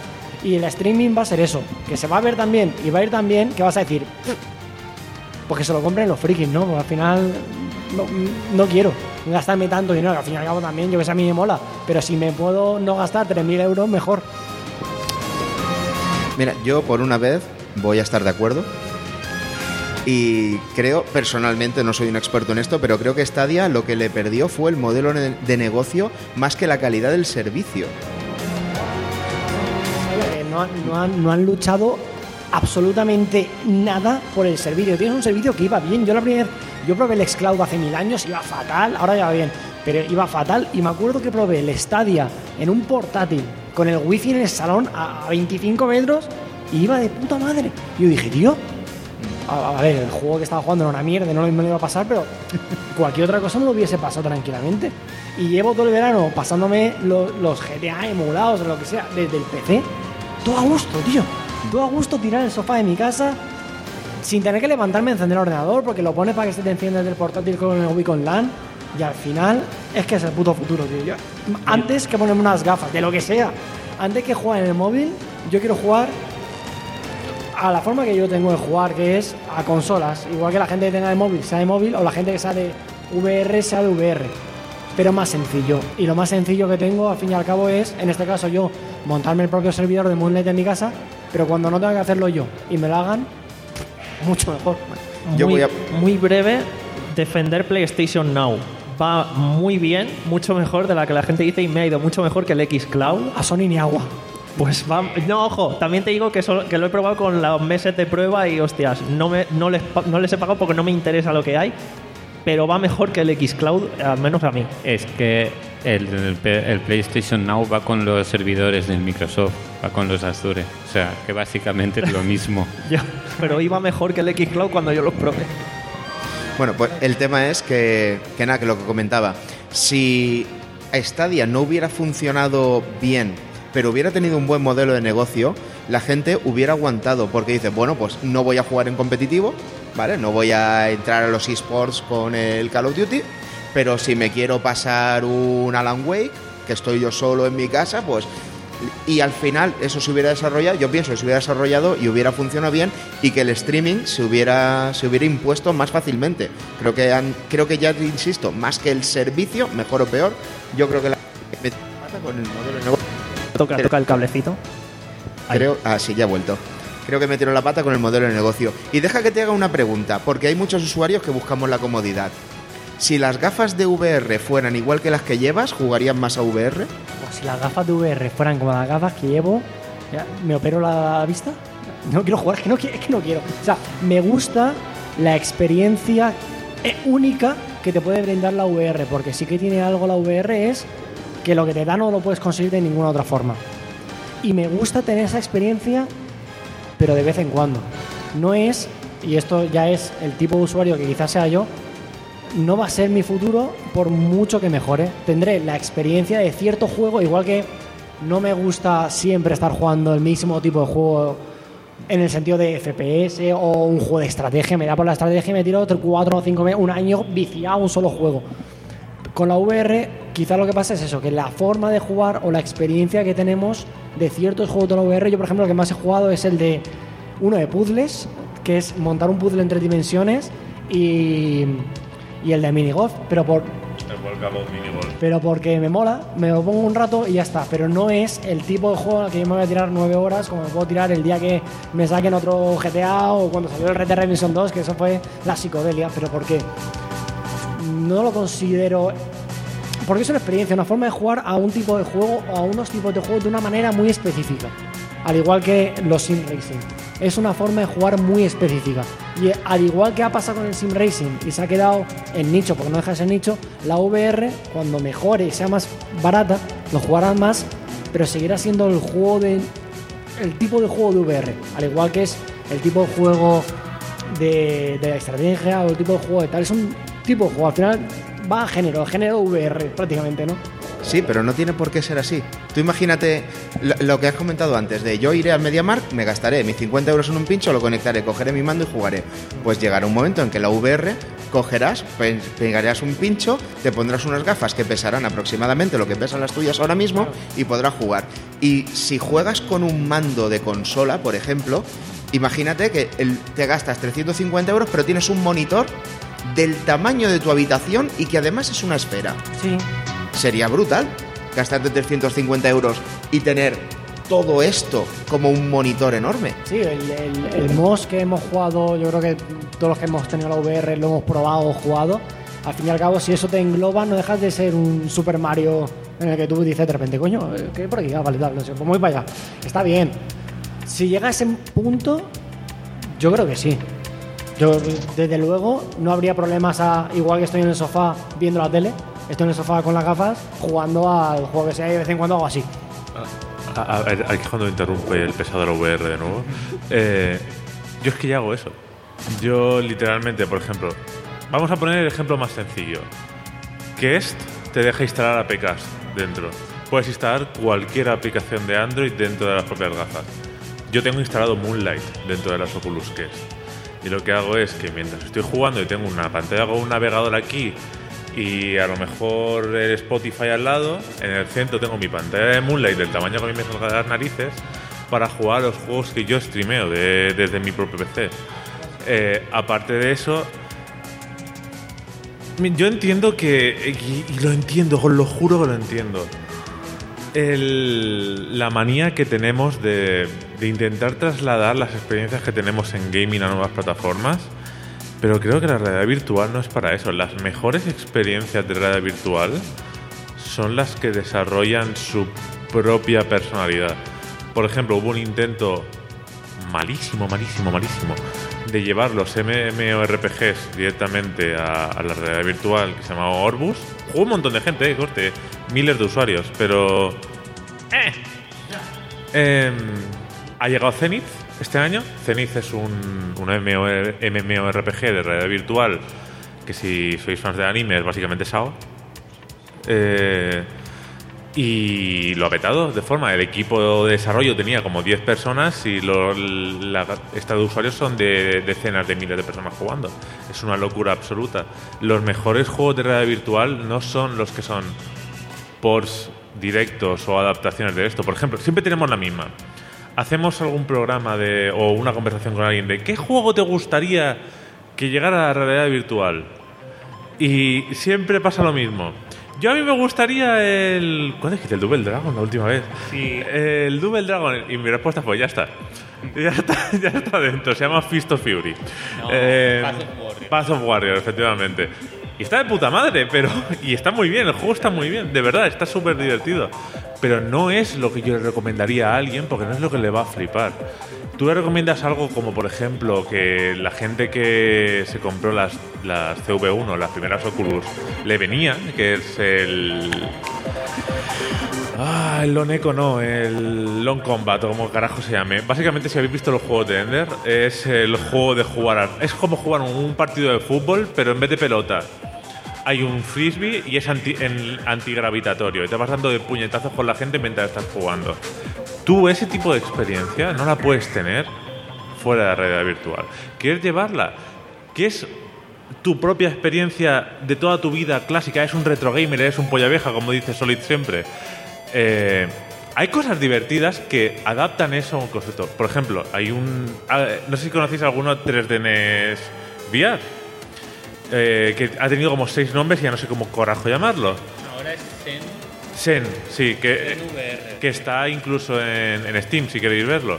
Que literalmente es, tú coges cualquier ROM de NES y lo adapta, bueno, cualquiera, hay una lista de bien adaptados, pero en general hay muchos. Y lo adapta a realidad virtual. Por ejemplo, puedes jugar un Zelda clásico y en vez de jugar, eh, ves una maqueta delante tuya con todo hecho en 3D y es como ver un juego de mesa delante tuya en realidad virtual de Zelda. Pero eso lo que pasa es que para mí es más una sacada de bragueta, vamos a decir, que en plan, ay, qué chulo, han hecho esto, pero no me voy a jugar el juego entero ahí. No me voy a jugar el Mario Bros. ahí. O sea, está chulo, dice, ay, qué guay, han cogido las capas de la ROM, lo han hecho de tal manera que quede... Pero, según de qué forma se haga, a veces está muy bien. Por ejemplo, yo soy muy fan de Metroid, a mí Metroid me flipa, y está Dolphin VR, que te permite jugar a los juegos de GameCube y Wii en realidad virtual. Dolphin VR, por ejemplo, el Metroid el Prime, Prime, sí, no estoy diciendo una locura, ¿verdad? Sí, Prime, el que está dentro del casco. Básicamente lo han adaptado para que tú estés dentro del traje de Samus. Y puedes jugarte un Metroid dentro del traje de Samus. O puedes jugarte un Mario Kart en primera persona. Claro, pero eso es, una, eso es lo que mola al final. Pero es como, por ejemplo, eh, cuando eh, sacaron el Zone of the Enders 2 en Pero VR. yo me lo- eh, no me digas porque yo me lo he pasado en realidad virtual.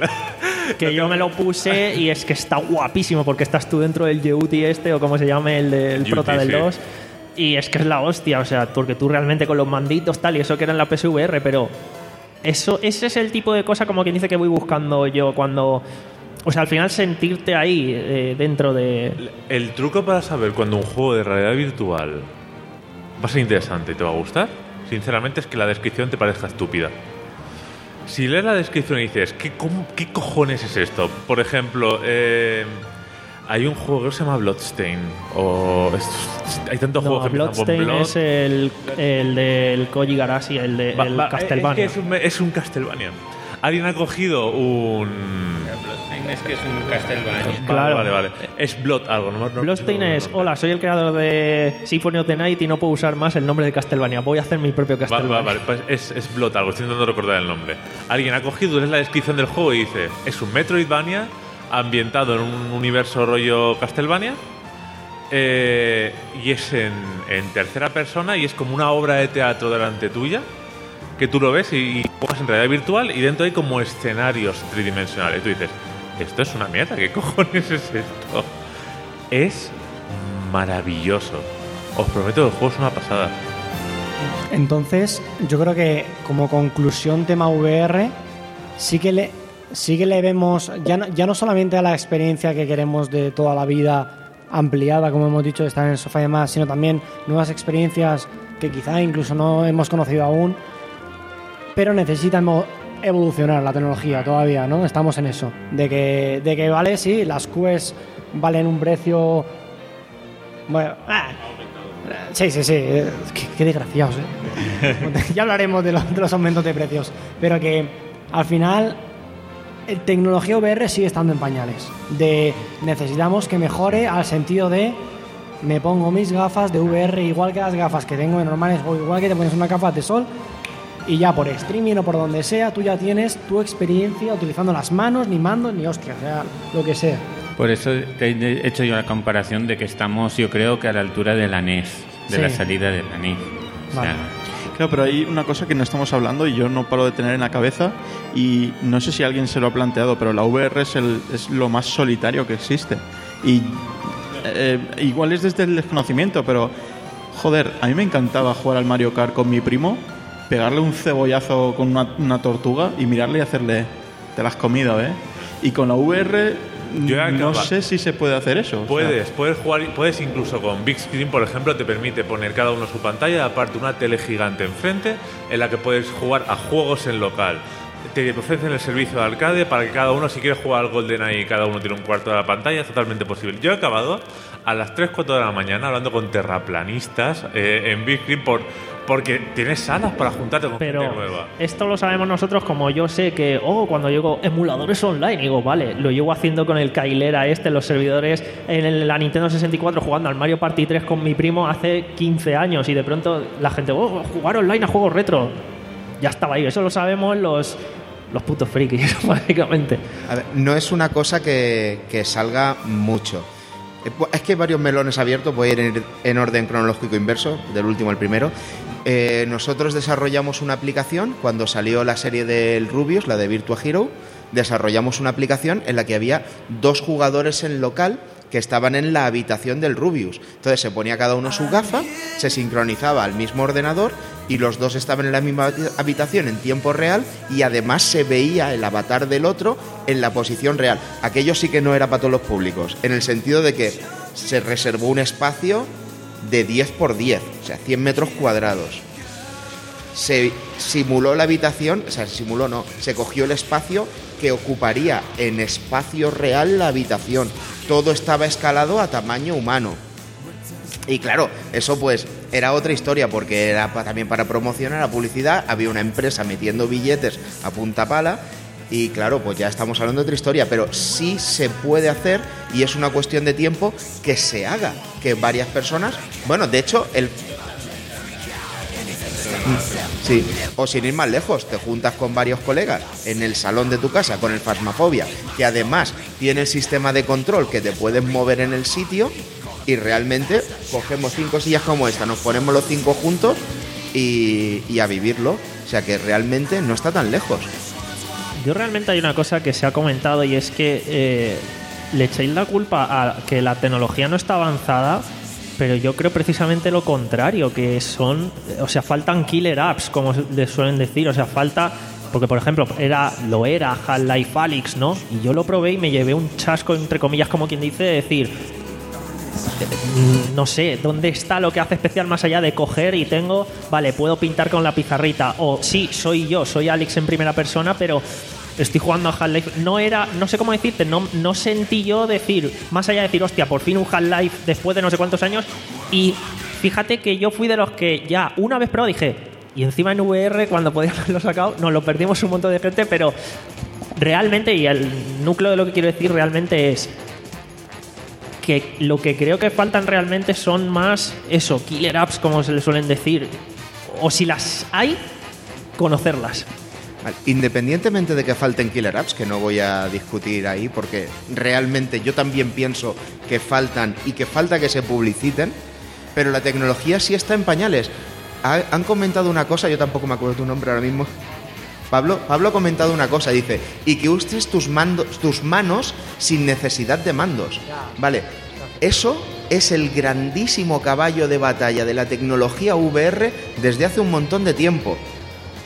Sí, porque sí se hace. Sí, o sea, o sea, sí que hay, sí que hay aplicaciones que traquean. De hecho, las Quest, si tú miras las manos y tal, pueden traquear, pero el traqueo es entre horrible. Van, van, van mucho mejor, ha mejorado, pero, pero es muy malo. No, es, no se puede utilizar. Si tú, por ejemplo, quisieras tocar una guitarra, cambiar acordes y tal. Eh, ya, pero va de aquella manera y, y implementar. Yo, eh, que he probado el Unplugged, no sé si conocéis el Unplugged, es como un Guitar Hero, pero con las manos en las que es. O sea, exactamente igual, tienes que poner los dedos, levantar los dedos que te toquen, y a mí me pillaba todos los movimientos perfectos, ¿eh? Y iba rápido. Además, respecto, se voy a pasar a él, pero quería decir una cosa de lo de las killer apps. La comunidad gaming tiene un problema. La comunidad gaming es que somos unos creídos de mierda. ¿Por, qué? Porque en PC Gaming la killer app no es el del ring. En PC Gaming la killer app es League of Legends y Fortnite. Y en realidad virtual y FIFA, en la realidad virtual la killer app no es Half-Life Alyx. Me jode admitir esto que te cagas, así que me escuchas bien. En- en VR, la killer app es Beat Saber y VR Chat. La cantidad de usuarios concurrentes que tiene VR Chat es ridícula. La convención más grande del mundo de videojuegos se hace en VR Chat todos los años. Es en noviembre, por cierto, si queréis ir. Se llama Virtual Market. Es una putísima pasada todos los años y es exclusiva de VR Chat. Es una locura. No, yo ya he terminado. Adelante.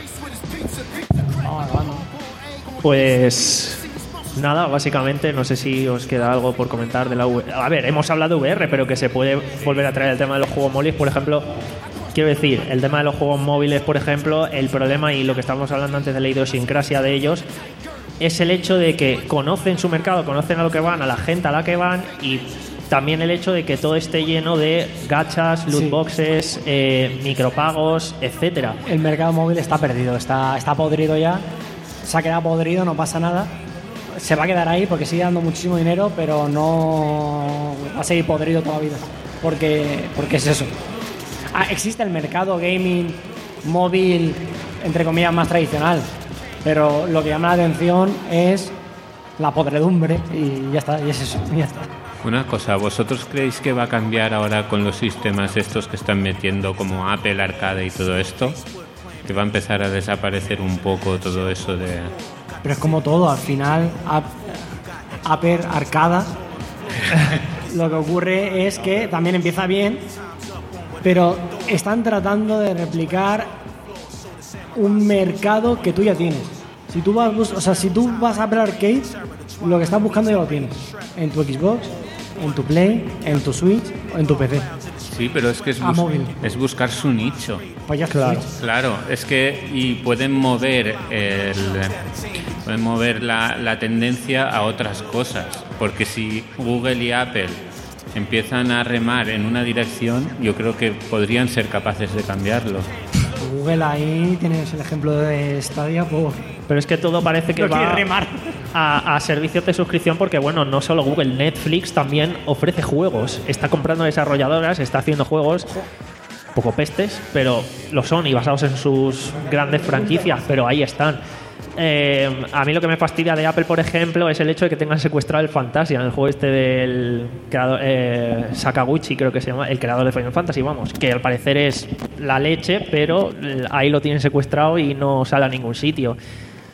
Y sí que es verdad que a lo mejor ahí salen algunas cositas que no están tan con esa idiosincrasia móvil, pero claro, ya es para jugadores específicos, para gente que es muy eso y ya entra entonces en la contradicción de mi caso decir, vale, tenéis Fantasia, pero primero, no me voy a comprar un iPhone para jugarlo o un iPad o lo que sea.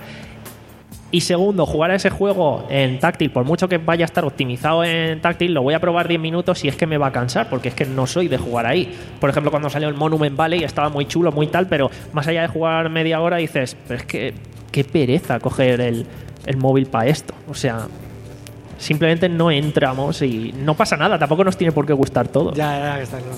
Eloy. La voy a- ahora. Ahí. Eh, mm, no sé a dónde quiero llegar con lo que voy a decir a continuación, ¿de acuerdo?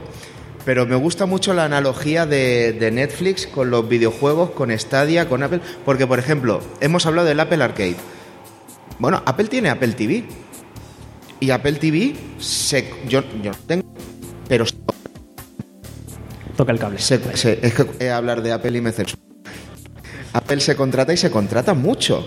Y hay mucha gente que quiere todos los productos de Apple. Y tiene el Apple Arcade y tiene también la Switch y tiene también lo que sea, pero quiere el Apple TV. Eh, Google se lanzó con el Stadia. Pero ¿qué hubiera pasado si Google hubiera sacado un servicio de streaming de películas como Netflix? De películas y series. Existe, de hecho, o sea, Google en Play Store, no sé si es streaming como tal, pero sí que puedes comprar y alquilar al final. Sí, efectivamente, tiene el store, como también lo tiene eh, YouTube. YouTube puedes comprar películas y alquilar películas, pero mm, nadie. Entonces, le... creo que Google abrió un camino con Stadia que acabó en nada y ahora, están intentando hacer algo parecido cuando la referencia en este caso es Microsoft. Microsoft con el sistema de, de la Xbox, de eh, joder, el el Game Pass el Game Pass. el Game Pass es la hostia. O sea, tener un ordenador sin Game Pass, a menos que estés en la situación en la que estamos, por ejemplo, Juan y yo, que no tenemos tiempo para jugar porque tenemos niños. O sea, eh, nosotros un juego, un juego que dura, te vas a cuánto tardas en pasártelo, How Long to Beat, te pones 10 horas, nosotros tardamos 10 meses, ¿vale? Entonces a nosotros no nos compensa, pero gente que sí se puede sentar a jugar, te pillas ese servicio y a menos que vayas a un eSport, te- es la, es la bomba. Y el resto de compañías lo que pasa es que no quiere ir ahí. Dice, pero vamos a ver, y además es barato. El precio oficial es muy barato, pero siempre están sacando ofertas. Hay gente que por un euro se pilla tres meses o seis meses. Es, es brutalísimo. Años por 70 euros, 64 euros, creo que fue. Espera, espera, que no se está oyendo y, y- y creo- Sí, no, a ver, los truquitos y los entresijos ya se todo el mundo, pero al fin y al cabo eh, lo, que, lo que sabe Microsoft, porque deja igual que Netflix, deja igual que Spotify, deja que compartas tu cuenta con 16 personas, al final mm, Microsoft sabe que tú puedes comprar tres años de Game Pass por 60, 70 euros y está dejando. ¿Por qué? Porque Microsoft se la pela. Microsoft te vende las cosas a precio de. mm, Te lo, te lo regalo prácticamente, porque es lo que quiere es que todo el mundo tenga Game Pass para Pero- el, el día de mañana darte el streaming de manera más sencilla, porque saben que el dinero está ahí. Pero Y- no pequemos de inocentes. Eso no lo están haciendo porque es que sean tontos. Eso lo están haciendo para que la gente se una, les conozca y es como Netflix, Disney Plus o Plus o como queráis llamar. Y toda esta mierda que, vaya, han pasado los primeros años, todo el mundo lo tiene. Chicos, bienvenidos. 50 euros extra de cuota. Claro, yo ahora me he aprovechado, y, pero sé que dentro de tres años, en 2025, que se me acaba en, en agosto de 2025, yo sé que ahí renovarlo no va a ser la- el cachondeo que ha sido ahora. Ahí igual ya ha llegado al punto en el que Microsoft se ha encontrado líder en ese sentido y ya me, me van a dar por culo, me va a costar, me va a tocar pagarlo entre cuatro personas, pero bueno, como Pero han metido ahora el plan familiar, de hecho. ya, ya, ya. Pero o sea nada. que bien, por ese lado no nos lo vamos a Pero que- pillar el chollo por un lado, lo vamos a coger por El, otro. el Game Pass en PC, tú te lo compras y yo, yo no sé el límite de personas que pueden Diez. tener los 10 personas. 10 personas.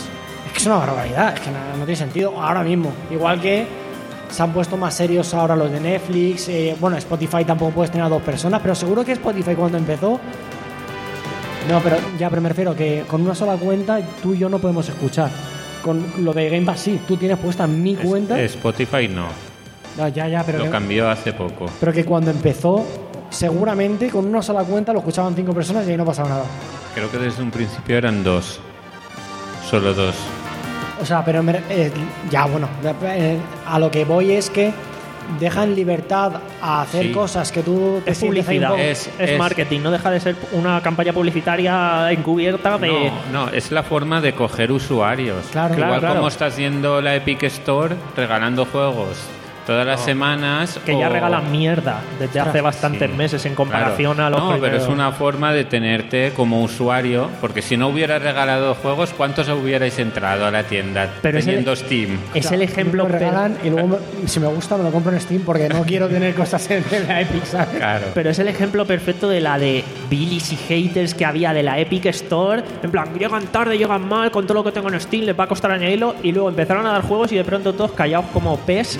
En plan, uy, el- los Stone Riders, uy, el- los Bioshock, uy, el no sé qué. Y de pronto ya nadie, en ningún podcast se echa Billy de la Epic Store. Porque todos tenemos ahí nuestros 300 juegos. Yo he hecho, y ya, yo he hecho. Ya tenemos ahí nuestro launcher adicional, como está el de GOG, como está de tal. Si es que al final han conseguido lo que querían a base de billetera eh, conseguir lo que Siempre hay un podcast, el Chipquiátrico, que también está en la asociación, que están en contra de, de Epic siempre. Es un decir, pero Alan, antes- que es un especialista en quejarse de antes eran todos hoy en día son menos. Cuando digo que ya no hay nadie es en plan antes es que todos en comunión era maldita Epic No, que iba a decir que peor todavía, que no- hay gente que no es que se calle, es que sigue echando pestes de Epic mientras descarga el juego. mientras canjea el juego los jueves a las Yo, 5 yo, yo, yo, yo hago eso. Yo hago eso. Yo, yo tengo una experiencia graciosa con, con un compañero con el que he trabajado, que también tiene podcast, así que me voy a callar el nombre. Pero se hartó, básicamente. No sé si lo sabéis, pero hay un servicio que se llama Byport. He ido a mirar el precio ahora porque no quería decir una mentira. Hay un servicio que se llama Byport, que es el Game Pass para realidad virtual.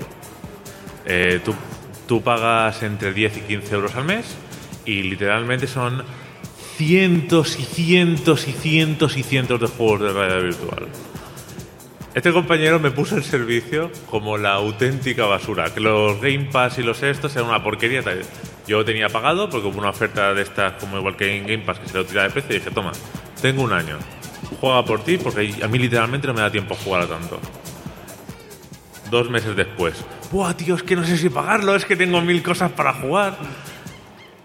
Los servicios de suscripción, cuando son decentes, te dan la vida, son maravillosos. Pero eso es como todo, eso es como la gente del Game Pass, eso gracias Microsoft ya tengo para comprarme un pollo asado para comer al mes, o sea, eso es como todo, la gente echa bilis, pero luego realmente eh, por detrás están pagando y están jugando a eso, o sea, al final también está- cuenta mucho el postureo o el...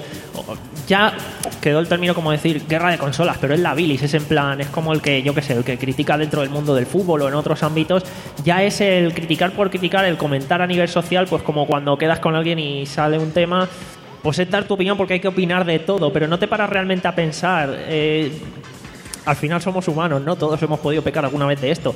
Y yo creo que realmente pasa eso. Quiero decir, si es que, ¿qué más te da a ti? ¿Qué mal te hace a ti? O sea, que. No sé cómo decirte. Dedícate a lo tuyo, ¿no? Al final es que es, lo, la conclusión con todo esto. La mía, al menos. Irte cerrando ya. Vamos cortando. Antes de ello, bueno, Aymar quiere A comentar. ver, yo quiero decir una cosa, ya habéis pasado al tema de las suscripciones y demás, que tengo mi propia eh, mi propio pensamiento acerca de las suscripciones y, y demás. Porque yo me gusta que lo mío sea mío para mí y para siempre, pero bueno, eso es algo muy personal. Eh, quería simplemente para volver al tema de los móviles, eh, no sé si he sido el único que lo ha entendido así o que seguramente, pero hemos defendido que con la VR los juegos tenemos que aceptarlos porque eh, o, tenemos que darle el tiempo suficiente para que se adapten y evolucionen y puedas jugar un Doom que no sea lanzando una tarjetita y que te mueva allí y no que sea para moverte o que no te maree y cosas así. Y sin embargo, eh, con el móvil estamos defendiendo o no... eh, eh, digamos que los juegos móviles o, casi todos los juegos que se juegan en móvil son adaptaciones o imitaciones o eh, wannabes de mm, un juego que se pueda jugar en PC, porque sí, seguramente tú te metes ahora en los más descargados y es Genshin Impact o cualquier de MioYoverse o el Black Desert que no para salir anunciado que se puede jugar en PC. Sin embargo, no todo el mundo conoce, por ejemplo, eh, lo, habéis dicho antes, Monument Valley o los juegos de Reigns. No sé si habéis jugado algún juego de Reigns, pero el de Juego de Tronos es bestial y si sois fan de, las, de Juego de Tronos seguramente os guste. Y es como ¿por qué tengo que jugar en móvil a un wannabe de un juego de PC? ¿Por qué eh, tengo que jugar a un shooter o un, un PUBG?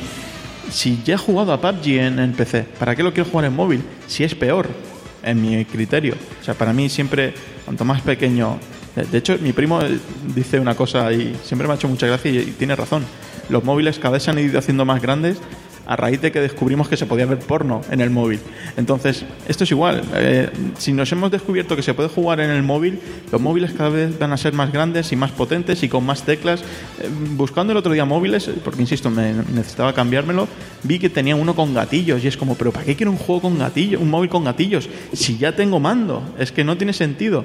Entonces, yo soy de los que opina que, para que quede claro, está bien jugar en móvil, pero a según qué juegos. Porque, aun, diciendo esto, insisto y me repito, jugar en móvil bajo mi criterio es, peor en, en prácticamente todo.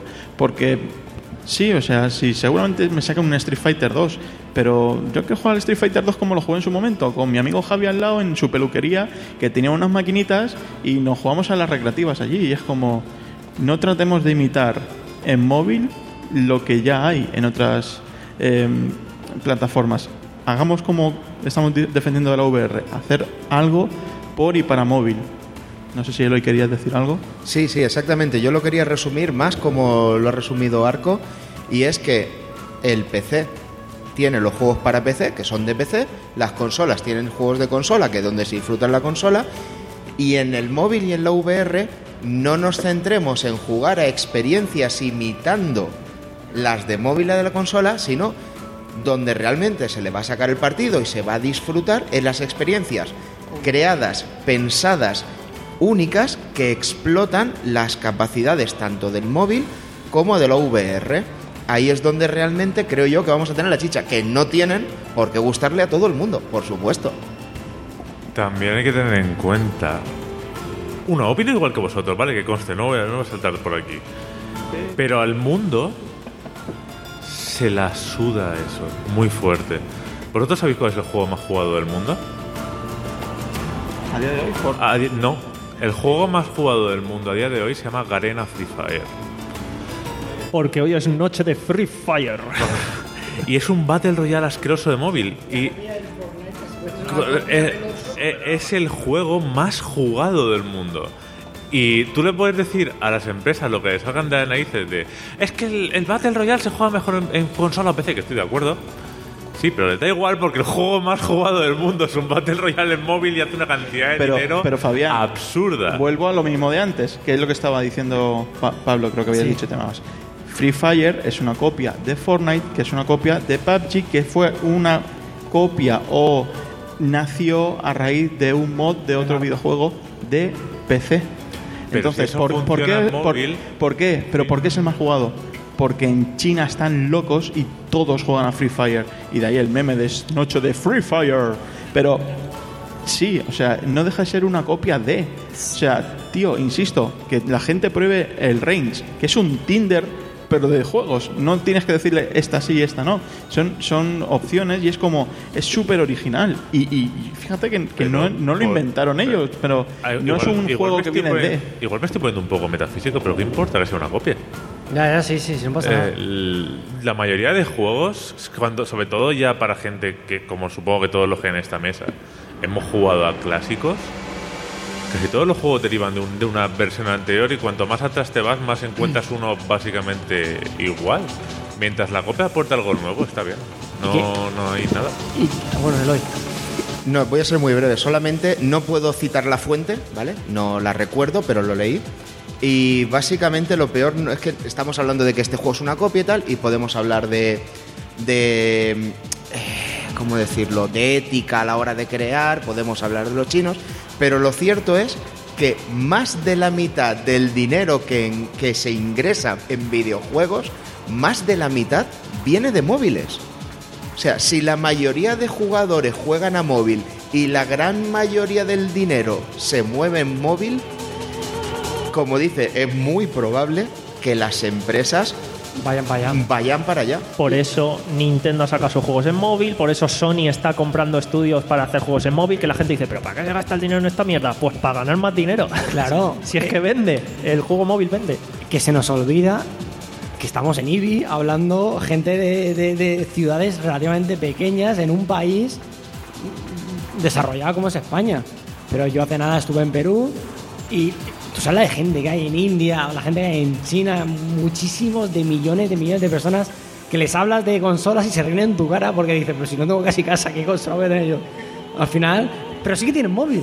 Porque Que- han bajado mucho de precio y con el móvil haces todo. que a mí me llama la realmente. atención que, que vives prácticamente en, en, en chabolas, pero todo el mundo tenía móvil. Entonces, ¿cómo le digo yo a, a- a mi amigo Jesulín, el peruano, que no tiene casa, pero sí tiene móvil, que se compre una Play 5 para jugar en VR? Se va a reír en mi cara. Él quiere jugar a eso, a la noche de Free Fire. A lo que puede. Y al, y al final es, es. ¿Por qué? Porque es cómodo, sencillo, barato. Y va a triunfar eso porque las consolas triunfaron cuando empezaron a ser cómodas, sencillas y baratas. Y el PC, entre comillas, es nicho porque, seamos sinceros, para jugar en PC, ponte a jugar, ostras, mira, es que se me cae un frame aquí, no lo aguanto, me bajo el no sé qué, bloqueo los FPS, al final es configurar. Yo me paso más tiempo configurando y al final incluso disfruto más eh, bajándome el Kingdom Come Deliverance, me pongo, le meto 27 mods, vaya, no me vale, quito no sé qué, qué jugando al final. Y, pero porque me gusta eso, porque me gusta toquetear y me gusta tal. Y me pienso que eso es jugar y eso no es jugar. Jugar quizás lo que hace más mi hermano, que le pones el Fortnite en, en la Switch y se lo goza con el wifi en el, en el campo de mis padres, que aquello ni va. Pero, pero le da igual. ¿Por qué? Pues se mueve el monigote y ya está. Y al final, y al final estamos en esas. Mirándonos mucho nuestro ombligo y el futuro está ahí, en, en los móviles, en la sencillez, en, en lo barato y, y dónde está el dinero, al fin y al cabo. Pues sí. Y yo creo que con esto podemos cerrar debate. Pero antes de irnos, sí que es verdad que vamos a tener aquí un poco de repaso a la agenda cultural de, del Museo Arcade Vintage. Sí, hola, soy Eduardo Arancibia, soy el comisario de la exposición del Museo Arcade Vintage. He estado muy atento a todo lo que estabais comentando y bueno, veo que hay opiniones enfrentadas, ha estado muy entretenido el debate y seguro que los oyentes lo van a disfrutar igual que lo hemos estado disfrutando nosotros aquí en directo, ¿vale? Y bueno, para no robaros ni una pizca, solamente quiero comentaros las próximas actividades que vamos a realizar aquí en el museo en las próximas semanas, por si alguno de los oyentes de la iniciativa está interesado, porque la verdad es que vienen cosas muy jugosas, ¿no? Hemos estado realizando una buena labor de captar actividades culturales de primer nivel y tanto es así que la semana que viene tendremos con nosotros a Juan Medina, que es grafista del videojuego del Teenage Mutant Ninja Turtles del Red Dead Revenge y vendrá a, contarnos cómo ha sido el diseño de este brutal videojuego, ¿no? Para todos los que somos un poquito ya yayos, nos ha tocado mucho, ¿no? La patata, esto de tener de nuevo las tortugas ninja. Y además, durante la charla, entre los asistentes se sortearán licencias para Switch del videojuego. Así que si queréis obtener vuestra licencia, aquí os esperamos el sábado 17 de septiembre a las 12 de la mañana. Eh, pero aquí no para la cosa. El sábado 24 de septiembre a las 12 de la mañana volvemos con talleres para los más pequeños. Tendremos taller de creación de personajes pixel con las manualidades de Hama Beats, que es una actividad que siempre le gusta muchísimo a niños de 8 a 14 años y nos encanta contar con ellos en el museo. Pero eh, igual que esa semana tenemos algo para los niños, la semana siguiente tenemos algo un poquito para los mayores, porque viene Narci Sound a eh, deleitarnos con un concierto de música chiptune en la que bueno eh, nos deleitará con sus teclados, pero sobre todo con esa música que hace con su Commodore 64, con su Commodore Amiga, con su Spectrum en directo. Y tendremos aquí un concierto y además seguramente nos tocará alguna de las piezas que ha compuesto para los muchos videojuegos en los que ha trabajado. Y ya nos vamos al 8 de octubre. Al 8 de octubre tenemos Retro Alacán. Espero veros a muchos de vosotros por allí. Montamos un stand en el museo en el que tendremos videojuegos arcade, ordenadores retro de los más antiguos. Probablemente tengamos ahí el ordenador de juegos de guerra. Esperemos que de la peli, esperemos que hayan muchas novedades para todos y además estaremos, además del museo, estaremos con los amigos de Amstrad, de la Asociación de Usuarios de Amstrad, estaremos también con la Asociación Arcaic, de la Asociación de Informática Clásica y con todo lo que seguro que vamos a ver allí. Y el día 15 tenemos una ponencia eh, histórica eh, que se titula Todo lo que siempre quiso saber sobre MSX y nunca se atrevió a preguntar. Eh, es una ponencia en clave de humor en la que bueno, los, los usuarios de MSX tenemos mucho para reírnos de nosotros mismos y vamos a ver qué, qué chistes y qué, y qué diversiones nos cuentan acerca de ese que fue el primer estándar de videojuegos y a día de hoy es el sistema de 8 bits eh, de informática que más repercusión tiene en España. Y de ahí nos vamos al día 22 de octubre. 22 de octubre y ahí sí que viene ya que nos quitamos ya la gorra, el sombrero, nos ponemos el kimono porque vamos a realizar un gran torneo de Street Fighter 2 Champion Edition como está mandado, como mandan los cánones. Aquí vamos a despejar la zona central y vamos a montar un ring aquí en la zona central en la que vamos a montar una candy doble con eh, placa original de Street Fighter Champion Edition y se va a retransmitir también y se va a castear el, torneo en directo con premios importantes tanto para las categorías infantiles como categoría de adultos. Tenemos ya eh, contrincantes importantes apuntados, como por ejemplo el subcampeón de España del año 2015. Tenemos también el campeón apuntado del último torneo que se realizó aquí. Va a haber un buen nivel y el campeón se llevará una máquina de eh, mini arcade de Street Fighter a su casa, ¿vale? O sea que es un premiazo. Eh, luego viene Halloween, con que siempre tematizamos el museo. Y eh, nada, simplemente voy a daros dos pinceladas más, como son el 5 de noviembre tendremos otro podcast aquí, en este caso el podcast casi me atrevería a decir eh, de los primeros o de los más importantes o de más que más repercusión tienen, que son la órbita de Endor, ¿vale? Y los tendremos aquí el día 5 de noviembre con Rafa Martínez. Y a continuación ya viene la CPC RetroDev, que seguimos colaborando con la Universidad de Alicante en la entrega al mejor videojuego arcade desarrollado para Astro CPC para estudiantes. Así que bueno, de momento nos quedamos aquí. Hay calendario hasta diciembre, pero como quiero que esto terminemos, tampoco os voy a dar el detalle de todo lo que tenemos que hacer. ¿eh? Y si no, también podéis venir al museo y descubrirlo aquí en directo, que estaremos encantados de atenderos y de que paséis un rato jugando aquí con nosotros, no solamente a estos juegos retro y arcade que tenemos, que se juegan no en móvil, no en VR, no en formatos digitales, sino que hay que tocarlos, hay que cogerlos consumando como se pensaron en su día y es la mejor manera de jugar ese juego tan, tan clásico. Así que nada más, le devuelvo el micro y yo me despido. Muchas gracias, muy amables. Chao, chao, chao, chao, chao.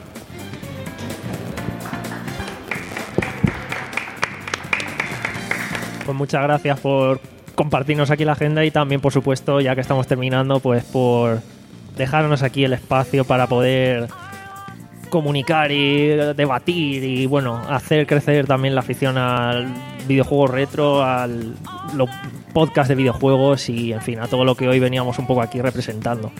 Así que nada, vamos a hacer una ronda de despedidas si os parece y podemos empezar por allá, por la izquierda, izquierda-derecha. Pues bueno, no sé muy bien qué decir, solamente que ha sido un placer estar aquí. Eh, ha sido un placer conoceros a todos, ha sido un placer compartir estos minutos y aprovecho para comentar que La Trampa del Fénix vuelve en octubre. Eh, bueno, me lo he pasado muy bien, eh, de verdad. Ojalá se repita pronto. Un placer estar aquí y despedido rápido tengo que ir al aseo. Venga, tirando.